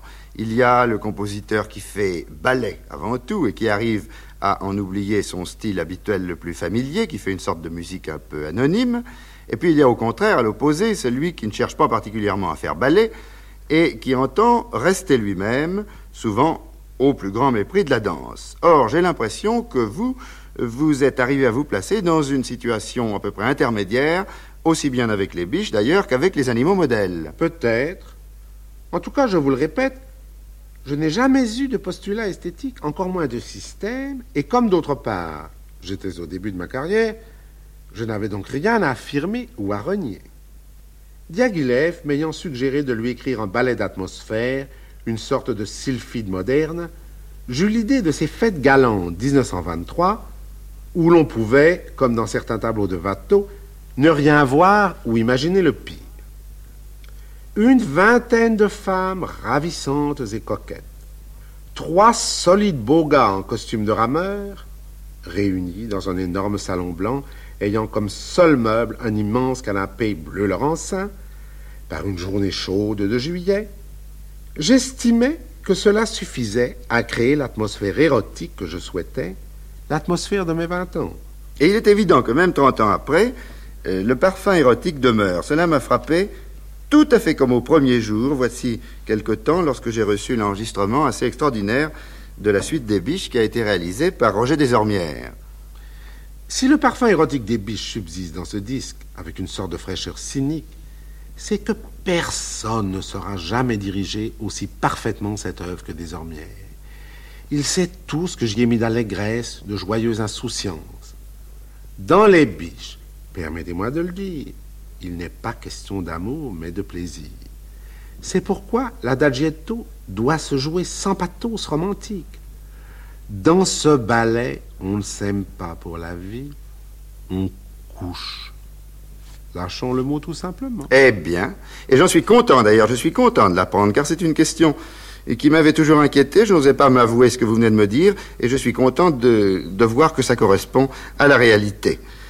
Et ceci dit, comment l'accord s'est-il fait euh, d'une façon aussi totale avec Marie Laurencin qui a fait les décors et les costumes? Je vous pose cette question parce que Marie Laurencin, au fond, euh, n'a presque jamais eu une telle acuité dans l'érotisme. À cet égard, elle est presque toujours restée très, euh, très bibliothèque rose comparée à la vraie bibliothèque rose de Madame de Ségur où il y a beaucoup d'érotisme secret. Comment avez-vous suggéré à Marie Laurencin de concevoir ces garçons en maillot bleu ciel cette dame étonnante du Rag Mazurka, à mi-chemin entre la dame de casino et la maison de rendez-vous, etc. Évidemment, il y a chez Marie Laurence un côté bibliothèque rose. Mais dans ses premières œuvres, antérieures à 1925, il y a un érotisme sous-jacent bien évident. Quoi de plus suggestif, par exemple, que la petite veste de velours bleu que portait en 1924 Madame Nemchinova dans Les Biches, tombant au ras d'un simple maillot blanc? Cela lui donnait un air ambigu, mais de grande classe. La dame du rag mazurka, en robe Chanel, couverte de bijoux, c'était dans mon esprit l'hôtesse de cette house party, dont le chic et le fric étaient les plus sûrs atouts pour séduire ces trois messieurs. Et comment est-on parvenu à faire comprendre toutes ces subtilités aux danseurs? Et comment Madame Nijinska, qui était, je crois, la chorégraphe, a-t-elle pu arriver à sentir tout cela? C'est ici que l'instinct, que j'ai toujours considéré comme notre plus sûr détecteur, intervient. Madame Nijinska est un être extraordinairement pur et naïf. Diaghilev m'avait dit Ne vous inquiétez pas, elle devinera sans comprendre. C'est exact. Ce ballet n'ayant pas de sujet, nous avions établi ensemble un simple schéma chorégraphique. Ici un pas de deux, ici un pas de trois, ici en ensemble. Sans s'en rendre compte, la danse des deux femmes en gris, simple pas de deux féminins, est devenue une danse très secrètement proustienne. Disons Albertine et une amie à Balbec. C'est le génie par l'inconscience de Mme Nijinska qui a rendu possible tant d'audace. Et qui a trouvé le titre? Moi, un soir de juillet où je revenais de la Bastille en fiacre découvert avec Valentine Hugo je cherchais un titre animal comme les sylphides. Et tout à coup, je m'écriais Pourquoi pas les biches? Jouant ainsi sur le côté animal de certaines femmes de Marie Laurencin et sur le double sens du mot biche dans la langue française. Ce double sens est encore pire en anglais. C'est pourquoi le ballet s'appelle à Londres House Party. Ce qui serait, pour nous, rien moins qu'équivoque. Mais ne m'avez-vous pas dit que l'adagietto des biches vous avait été suggéré par une variation de La Belle au bois dormant de Tchaïkovski? Oui, très exactement. N'oubliez pas qu'en 1923, Tchaïkovski, enchantement de ma jeunesse, venait d'être dédouané par Stravinsky. Eh bien, est-ce que ça ne serait pas le moment justement de faire cette comparaison? Est-ce que vous ne pourriez pas me jouer quelques mesures de cette variation de La Belle au bois dormant? Et puis ensuite, ce sera peut-être assez amusant de la confronter avec l'adagietto des biches dont nous parlions tout à l'heure. Écoutez, Claude, je n'ai pas. Ma, ma partition de La Belle au Bois dormant n'est pas à Paris, elle est chez moi, à Noisy, en Touraine. Tout ce que je peux faire, c'est d'essayer. Oh, bah oui, de chic, non, naturellement. De chic, naturellement, quelque chose comme ça.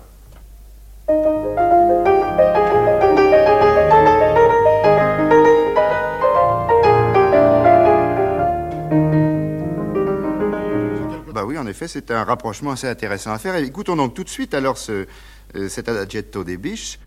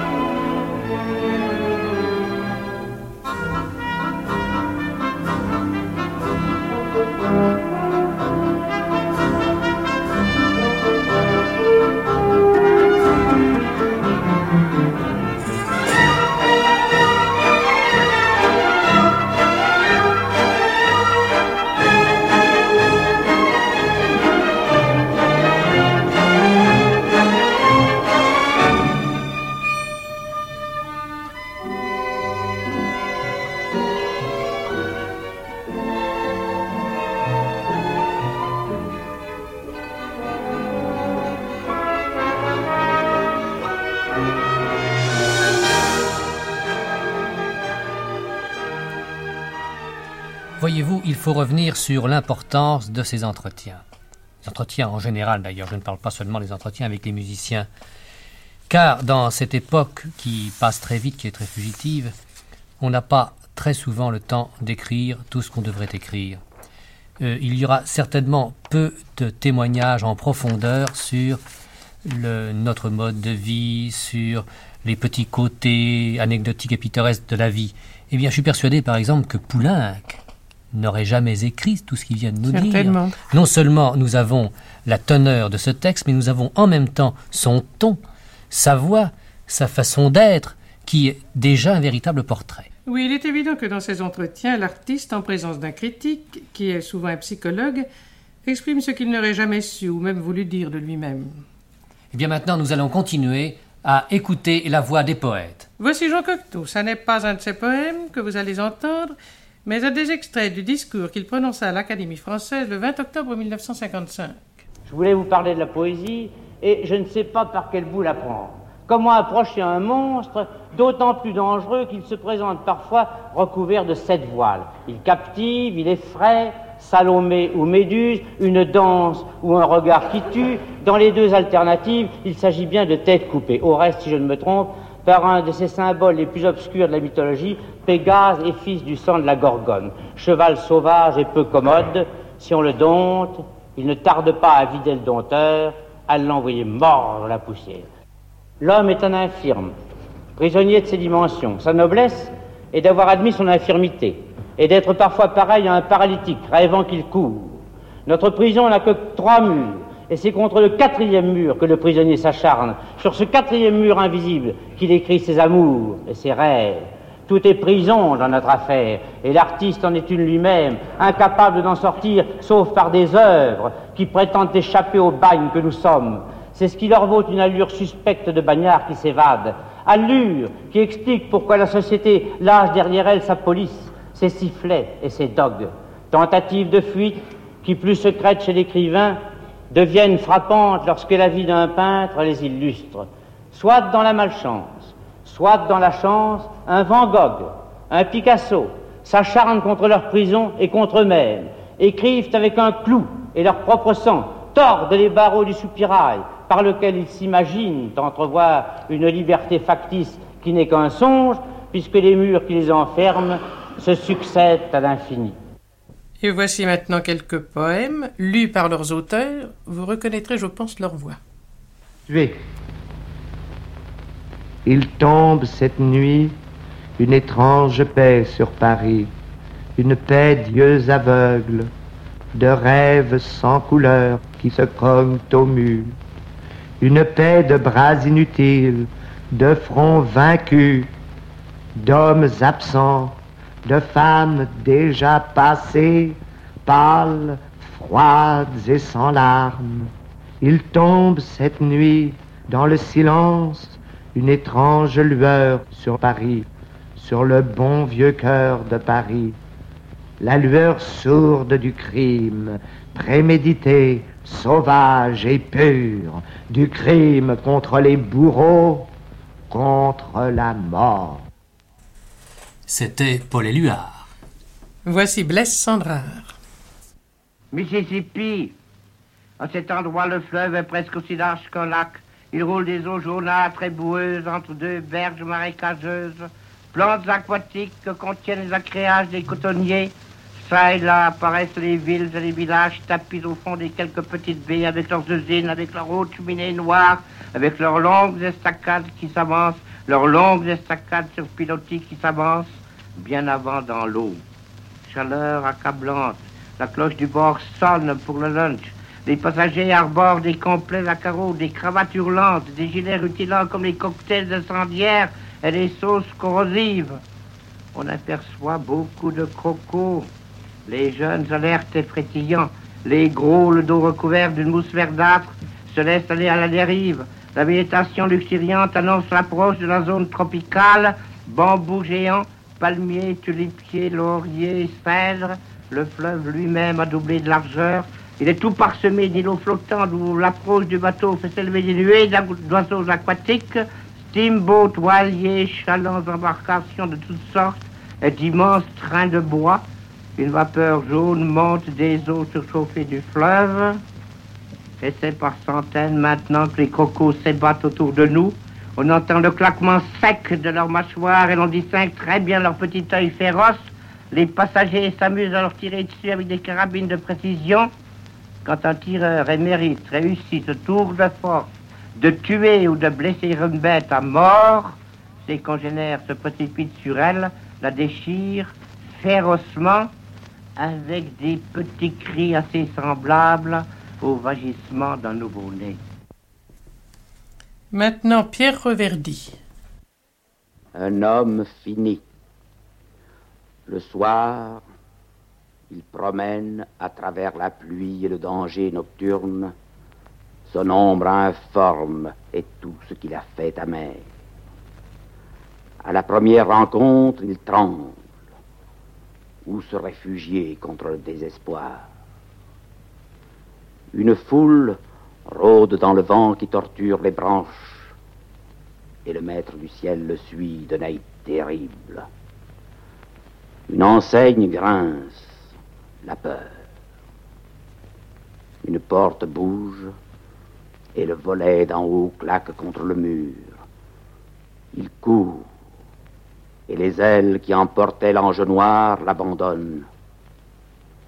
Et puis, dans les couloirs sans fin, dans les champs désolés de la nuit, dans les limites sombres où se heurte l'esprit, les voix imprévues traversent les cloisons, les idées mal bâties chancellent, Les cloches de la mort équivoques résonnent. Jules Supervielle. Voici un poème tiré de la fable du monde, Visage des animaux. Visage des animaux si bien modelés du dedans à cause de tous les mots que vous n'avez pas su dire. Tant de propositions, tant d'exclamations, de surprises bien contenues, et tant de secrets gardés, et tant d'aveux sans formule. Tout cela devenu poils et naseaux bien à leur place, et humidité de l'œil, visage toujours sans précédent, tant ils occupent l'air hardiment. Qui dira les mots non sortis des vaches, des limaçons, des serpents, et les pronoms relatifs des petits, des grands éléphants? Mais avez-vous besoin des mots, visage non bourdonnant et n'est-ce pas le silence qui vous donne votre sereine profondeur et ces espaces intérieurs qui font qu'il y a des vaches sacrées et des tigres sacrés? Oh, je sais que vous aboyez, vous beuglez et vous mugissez, mais vous gardez pour vous vos nuances et la source de votre espérance, sans laquelle vous ne sauriez faire un seul pas ni respirer. Oreilles des chevaux, mes compagnons, oreilles encornées, vous que j'allais oublier, qui paraissez si bien faites pour recevoir nos confidences et les mener en lieu sûr, par votre chaude entonnoir qui bouge à droite et à gauche, pourquoi ne peut-on dire des vers à l'oreille de son cheval sans voir s'ouvrir devant soi les portes de l'hôpital? Chevaux, quand ferez-vous? Un clin d'œil de connivence ou un geste de la patte? Mais quelle gêne, quelle envie de courir à toutes jambes cela produirait dans le monde. On ne serait plus jamais seul dans la campagne ni en forêt, et dès qu'on sortirait de sa chambre, il faudrait se cacher la tête sous une étoffe foncée. Léopold Sédar Sangor.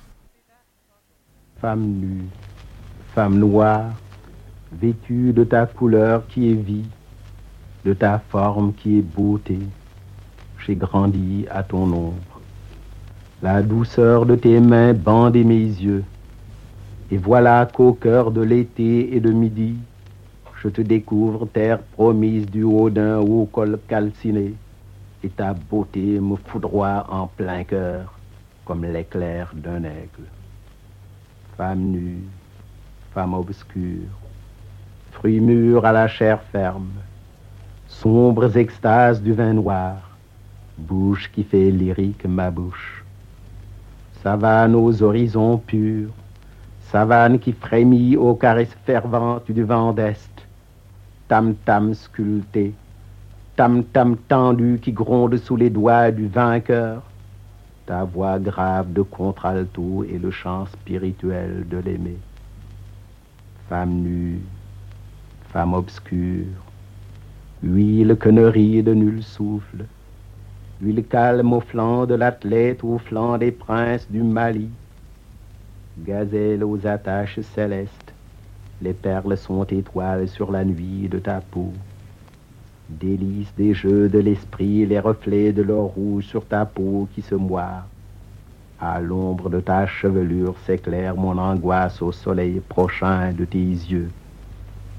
Femme nue, femme noire, je chante ta beauté qui passe forme que je fixe dans l'éternel, avant que le destin jaloux ne te réduise en cendres pour nourrir les racines de la vie. Raymond Queneau. Le Havre de grâce. Il ne faut pas chercher espace et souvenirs dans la poussière énorme où dorment les maisons. Il ne faut pas chercher le temps et la mémoire dans la ferraille obscure où s'ébrèchent les toits. Je n'aurais pas cherché le vin ni le plaisir dans le vide indigo d'une fenêtre aveugle. Je n'aurais pas cherché le moment et l'histoire dans les rues abruties sous le poids des murailles. Les plans retraceront cette topographie. Les archives créeront cette chronologie. La mort s'affirme pure au creux des brèches sèches. Le sable se répand sur les jardins majeurs. Et l'école écroulée aspire mon enfance, squelette d'épicier, squelette de tailleur, cadavre dispersé de la vieille libraire.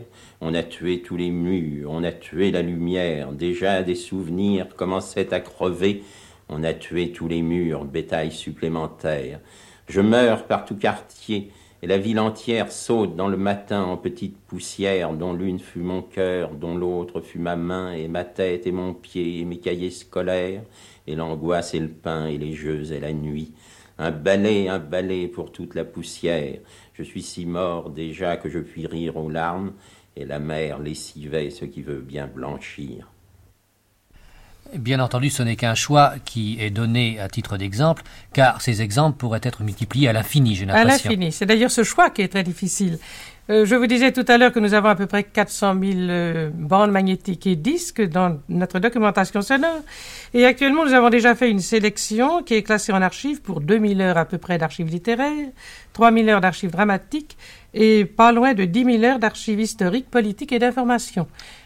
Mais j'ai l'impression que ces documents qui sont uniques, que vous êtes seul à posséder, doivent être très demandés. Vous êtes longuement sollicité, je suppose. Oui, nous avons notamment envoyé un très grand nombre de documents aux expositions internationales de Bruxelles, de Moscou, de Mexico, de Montréal.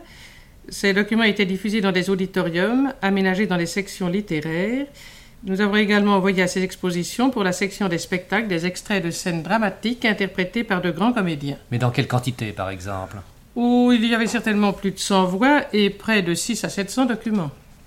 Et ils étaient écoutés avec énormément de succès. Je dois dire que dès la première de ces expositions, celle de Bruxelles, l'intérêt du public pour l'audition de ces archives dépassa tous nos espoirs.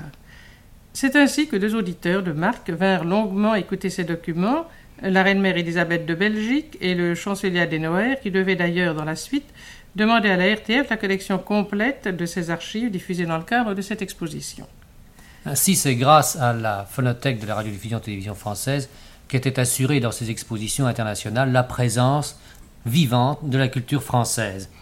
Mais j'ai également en main quelques disques durs qui portent l'étiquette de la RTF. Ah oui, celle que nous avons réalisée pour les galas de l'Union des artistes. Pendant cinq ans, en effet, nous avons réalisé les disques et offerts au public avec les voix des grands disparus dans l'année qui a précédé le gala. Oui, je me souviens des voix de, de Marguerite Moreno, De de, Bucourt. Bucourt, de Giraudoux, et un disque entier d'ailleurs consacré à Gérard Philippe. Nous avons diffusé également au Salon international du son et de la haute fidélité des documents extraits de nos collections d'archives sonores. Et dans le cadre de l'exposition en hommage à Louis Jouvet organisée par la Bibliothèque nationale, un auditorium avait été spécialement aménagé pour euh, pouvoir faire écouter quelques enregistrements de la voix de ce grand acteur. Dans ces mêmes conditions, nous avons envoyé des extraits de nos collections à l'occasion d'un hommage à Blaise Sandrard, à l'Institut français de Florence, puis à celui de Rome. Vous avez cité tout à l'heure le nom de Louis Jouvet. Eh bien, je voudrais en profiter pour rappeler que il est sorti euh, au début de cette année un magnifique album en hommage à Louis Jouvet qui était entièrement extrait des archives de votre phonothèque et que cet album luxueux a obtenu un grand prix du disque. Oui, mais d'ailleurs, nous avons obtenu trois grands prix du disque avec nos archives. Oui, vous, êtes abonné, je crois, à ce genre de récompense. Mais je m'aperçois qu'il nous reste encore quelques précieuses minutes. Nous allons les mettre à profit pour entendre quelques beaux enregistrements que vous avez sélectionnés dans vos archives dramatiques. Je vous propose d'entendre d'abord la voix d'un grand disparu, Jean de Bucourt.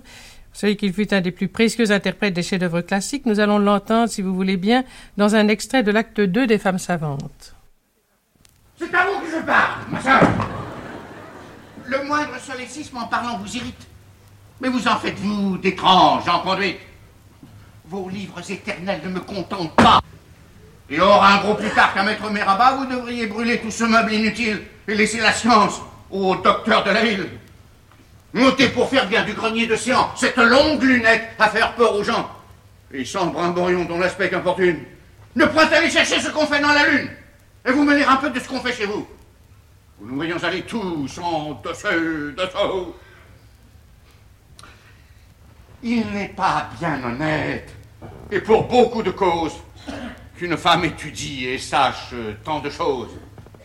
Former aux bonnes mœurs l'esprit de ses enfants, faire aller son ménage, avoir l'œil sur ses gens et régler la dépense avec économie doit être son étude et sa philosophie.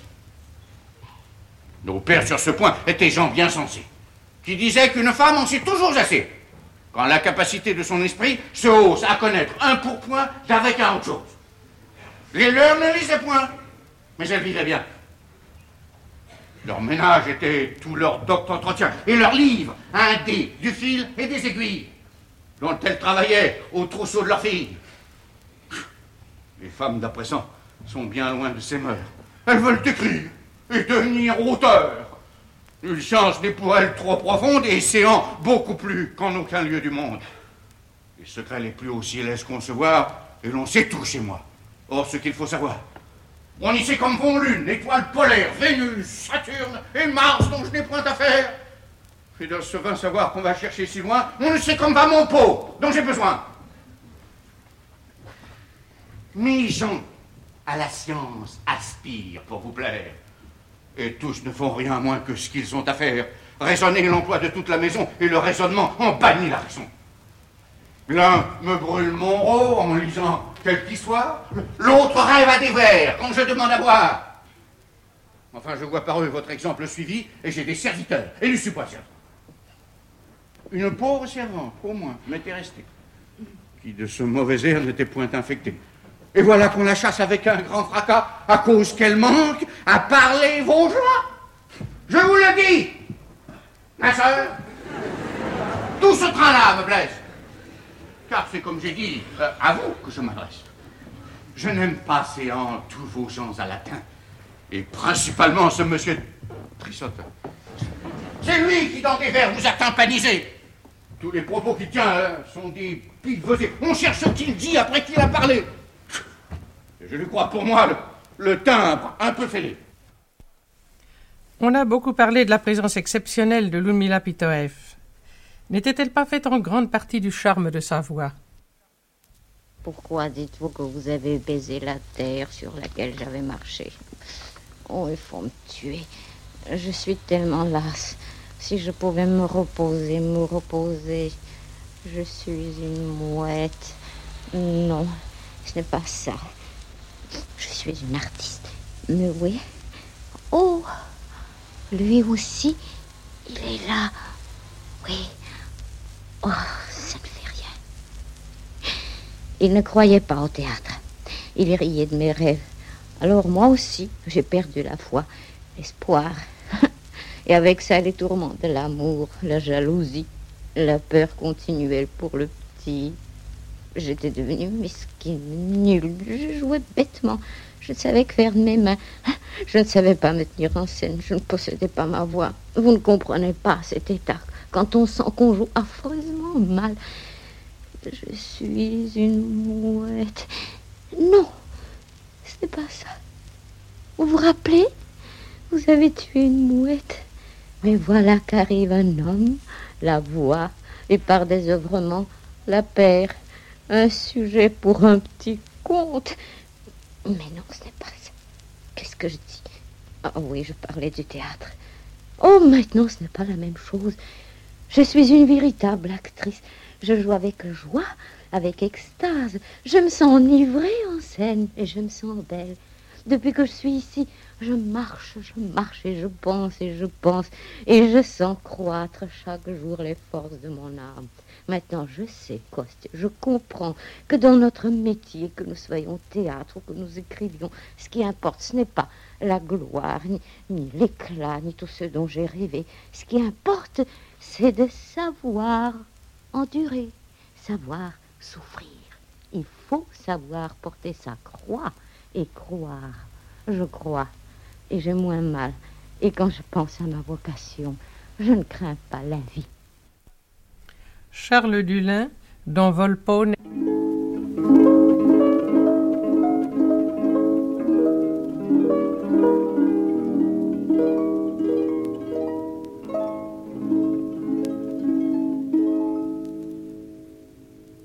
Emplissez mes mains, grain de ma moisson, sonnez dans mes doigts, monnaie musicale. Collez-vous à moi, bijoux serpentins, perles et rubis, dansez dans vos chaînes. Voilà, je commence à bien te sentir. Je jouis de toi, doux être docile. Je devine un Dieu dans ton épaisseur. Richesse, ma richesse, ma richesse. Mais toi, Mosca, pourquoi ne salues-tu pas mon or? Ah, monsieur, il me fait de la peine. Ça fait de la peine, et pourquoi? Parce qu'il est en prison dans votre bahut. Alors toi, tu le délivrerais? Si je pouvais, je lui donnerais des ailes. Quelle sottise Lui rendre la liberté quand on a eu tant de peine à le mettre en cage. Et des ailes En effet, il en a besoin, comme s'il ne courait déjà pas assez vite. Autant donner de la prestesse à une anguille. D'abord, toi, tu ne sais pas ce que c'est que l'argent. Tu ne saurais même pas comment t'y prendre avec lui. Tiens, suppose un instant, une pure supposition, hein, que je te fasse cadeau de tout ça. Dis-moi un peu ce que tu en ferais. Ce que j'en ferai. Laissez-moi réfléchir une seconde. Eh bien, je tâcherai d'abord de me rappeler tout ce que j'ai pu désirer dans ma vie, fût-ce une seule fois. Et alors? Ah, Vous verriez courir les ducats comme de bons petits chiens de chasse, jusqu'à ce qu'ils m'aient rapporté la proie là devant mes bottes. A, B, C, D, tout l'alphabet du plaisir. Ça, ce serait une mine d'amour avec Donna Maria. Ça, un habit de brocart comme emporte le roi de France pour affrioler les femmes. Ça, un poème de l'Arétin qui me donnera de l'esprit et me rendra célèbre jusqu'à la cour de Rome. Ça, mon portrait peint par Messire Titien, immortalité. Ça, une centaine d'échines souples qui se courbent devant moi. Ça, la noblesse du pape. Ça. Tu serais déjà au fond. Et à la place du beau Mosca, nous n'aurions bientôt plus qu'un garçon minable aux culottes effrangées, comme il entraîne des douzaines sur la piazza, à attendre qu'une vieille femme les prenne dans son lit ou qu'un capucin les gratifie d'une écuelle de soupe. Ah, Mosca, comme tu as peu appris à mon contact. Crois-tu sérieusement qu'il faille faire courir les ducats pour avoir tout ce que tu dis? Laisse-les bien sagement les uns à côté des autres. Laisse-les reluire en paix. Les gens viendront tout offrir d'eux-mêmes. Tu verras les femmes ramper vers ton lit, les hommes faire des courbettes, les marchands te fournir à crédit, et les poètes t'encenser. C'est ça, la magie de l'argent. Son odeur suffit à saouler les hommes. Tu le leur fais flairer, rien que flairer, et ils t'arrivent à plat ventre, et ils tendent le cou, et la tête leur tourne. Flairer, je te dis, flairer, il ne leur en faut pas plus. Et toute cette racaille te tombe dans la main comme des mouchons dans le feu.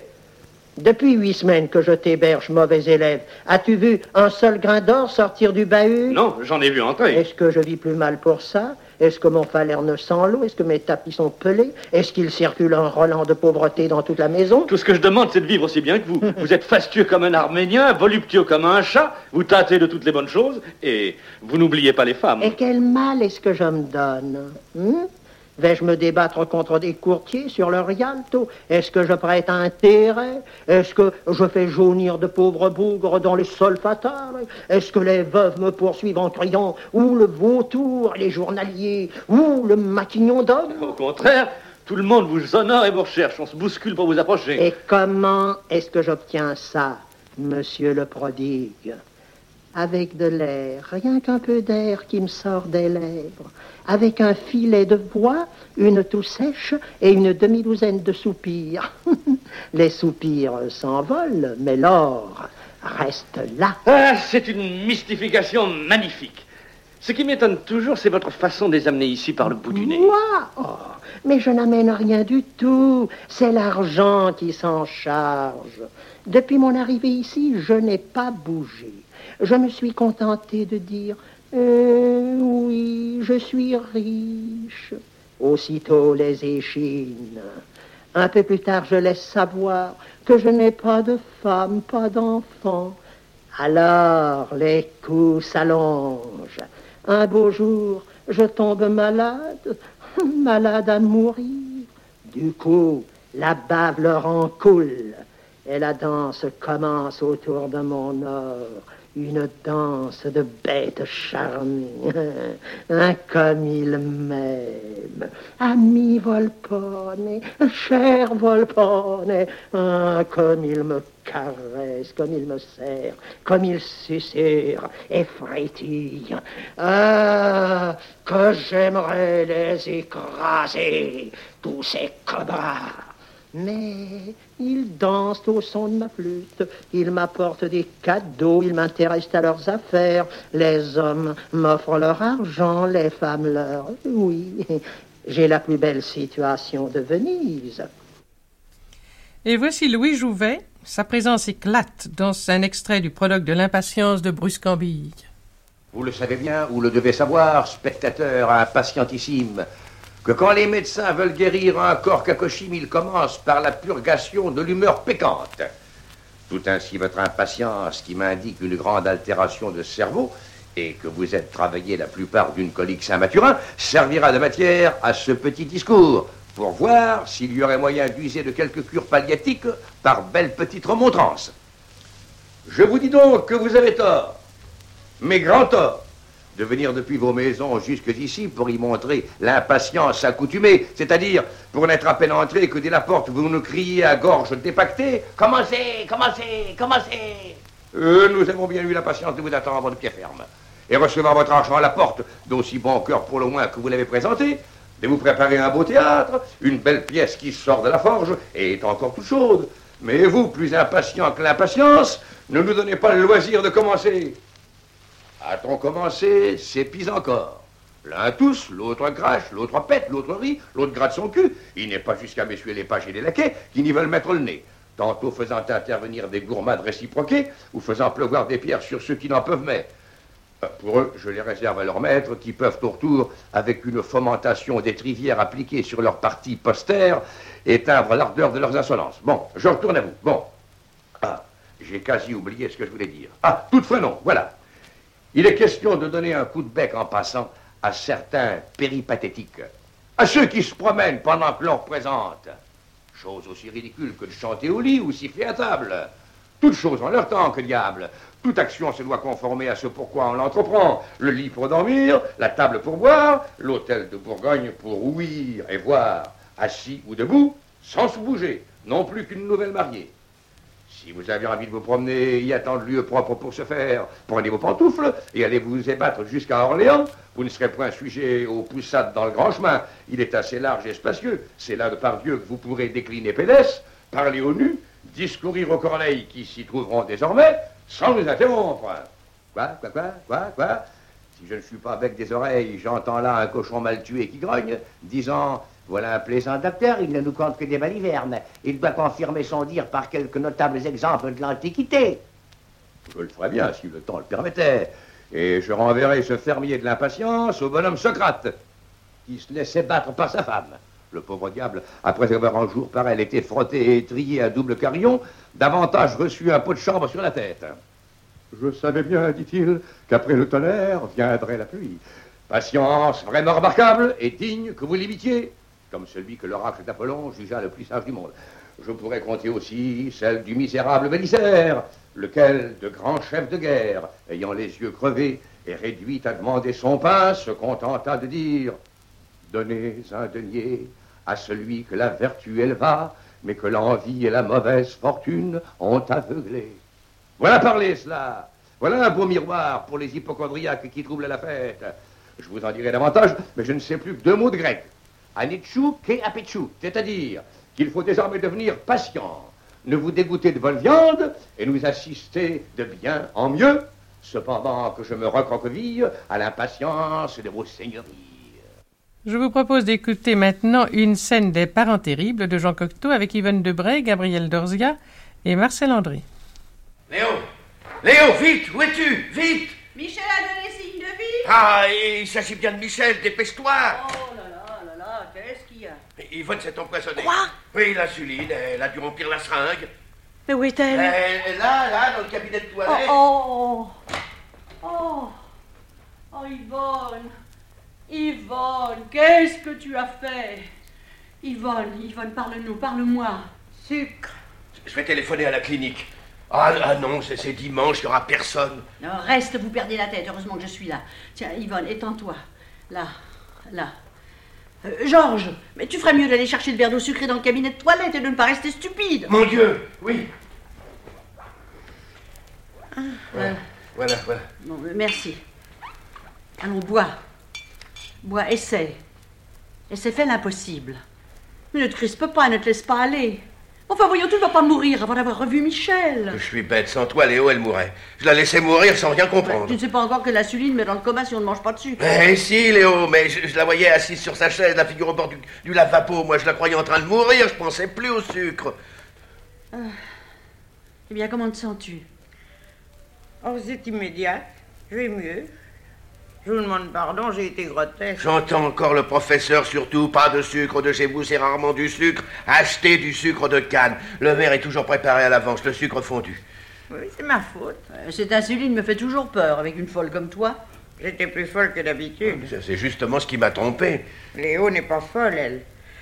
J'aurais pas réservé cette surprise charmante, ami. Oui, bah, il n'a pas tes scrupules. Mais enfin, pourquoi n'avais-tu pas pris ton sucre? Ouf. Merci, Léo. Eh ben voilà. Voilà ce qui est arrivé. Il était 5 heures, l'heure de ma piqûre. J'ai pensé que ce serait une distraction. Une fois la piqûre finie, j'ai cru entendre l'ascenseur qui s'arrêtait à l'étage. J'ai couru dans l'antichambre. Je m'étais trompée. En revenant dans la salle de bain, je me suis presque trouvé mal. J'ai- pas eu la force de lever le bras pour prendre le verre. Georges est arrivé par miracle. Oh, par miracle Je venais voir si tu dormais un peu. Euh, Les voilà avec leur miracle. Tu travaillais dans la lune, tu as entendu sonner 5 heures, pas dans la lune, et tu as marché dans la lune jusqu'à la chambre d'Yvonne pour voir si elle pensait à sa piqûre. Euh, c'est possible, Léo, tu es plus forte que moi. Je croyais être venu chez Yvonne par hasard. Par miracle, mon bon Georges. Laisse dire notre belle incrédule. Sans toi, Et sans Léo? oui, sans vous, je risquais de rendre beaucoup de mal pour un peu de mal. Pour beaucoup de mal, Yvonne. Je ne vois qu'une chose. Michel n'est pas entré hier soir. Michel a découché. Michel n'a pas donné signe de vie. Enfin, il te connaît, il devine l'état où tu dois être. Si tu as oublié le sucre, c'est que tu as les nerfs à bout. C'est monstrueux. Pourvu qu'il lui soit rien arrivé de grave. Un dimanche, on ne trouve personne. Peut-être que ses camarades n'osent pas nous téléphoner, nous prévenir. Mais non, mais non, mais non. Les choses graves, Yvonne, on les apprend tout de suite. Non, non, non, c'est incroyable. Mais où peut-il être? Où est-il? Écoute, Yvonne, écoute, après ce choc, ne t'excite pas. Georges, ne l'excite pas, retourne à ton travail. Je t'appellerai si nous avons besoin de toi. Oui, essaie de travailler. Oui, oh, j'aligne des chiffres, je me trompe et je recommence. Léo, où cet enfant a-t-il couché? Comment ne se dit-il pas que je deviens folle? Comment ne me téléphone-t-il pas? Enfin, c'est pourtant pas bien difficile de téléphoner. Euh, Ça dépend.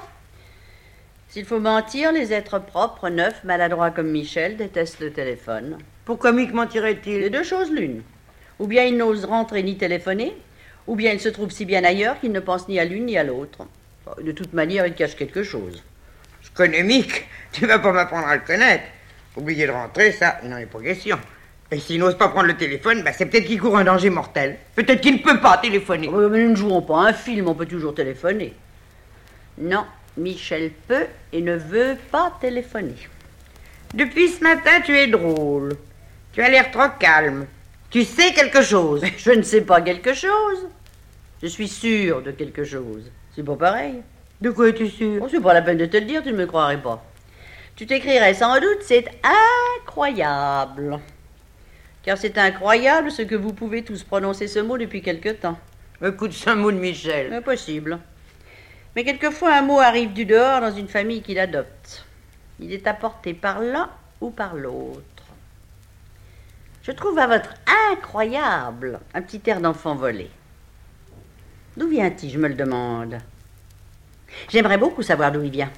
Oui, rien d'extraordinaire à ce que des maniaques, des fous, des romanichels, des voleurs d'enfants, une famille qui habite une roulotte. Ouais, tu plaisantes, Yvonne, parce que j'ai dit que vous habitiez une roulotte, mais c'est exact, je le répète. Et il est exact aussi que vous êtes des fous. La maison est une roulotte, j'en conviens. Nous sommes des fous, j'en conviens. À qui la faute Tu vas me sortir grand-père. Oui, qui collectionnait les points et virgules. Il comptait les points et virgules de Balzac et il disait J'ai 37 000 points et virgules dans la cousine bête. Puis il croyait se tromper, il recommençait ses calculs. Seulement à l'époque, on ne disait pas un fou, on disait un maniaque. Aujourd'hui, avec un peu de complaisance, tout le monde passerait pour fou. Euh, mettons que vous soyez des maniaques, tu le reconnais Hum. Toi aussi, tu es une maniaque dans ton genre. Oh, C'est probable. Une maniaque d'ordre, comme vous êtes vous des maniaques de désordre. Ben, tu sais pourquoi notre oncle m'a légué sa petite fortune? Il sous-entendait que je vous ferais vivre. Léonie Ben, Mais ne te fâche pas, Yvonne, je ne formule aucun grief. Personne n'admire Georges plus que moi.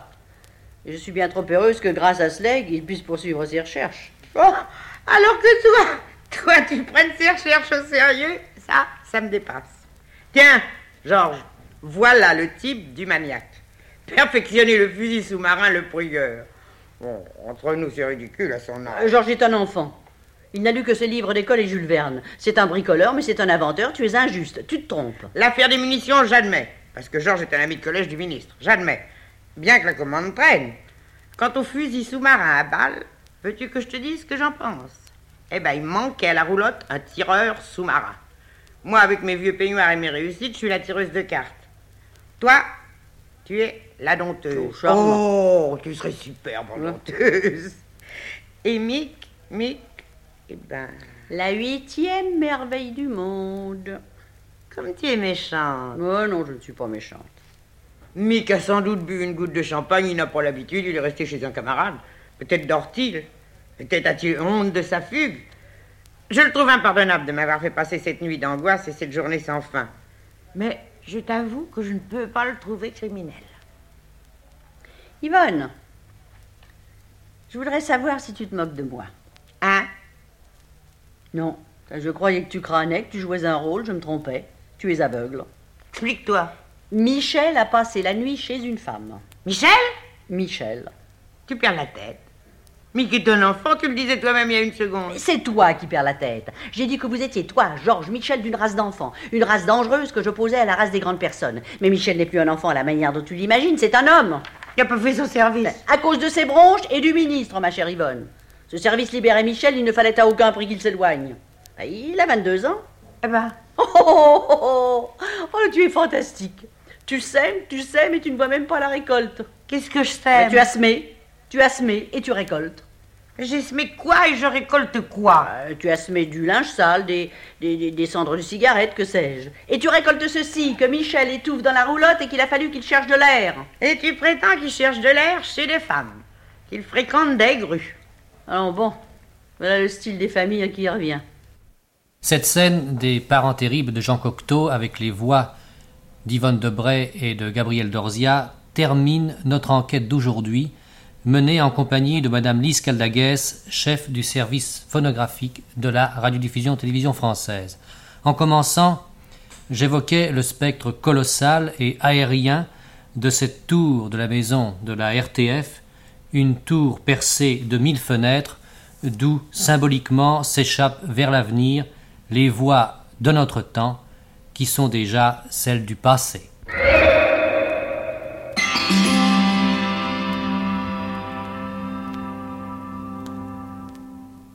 C'était Magie et vérité des sons.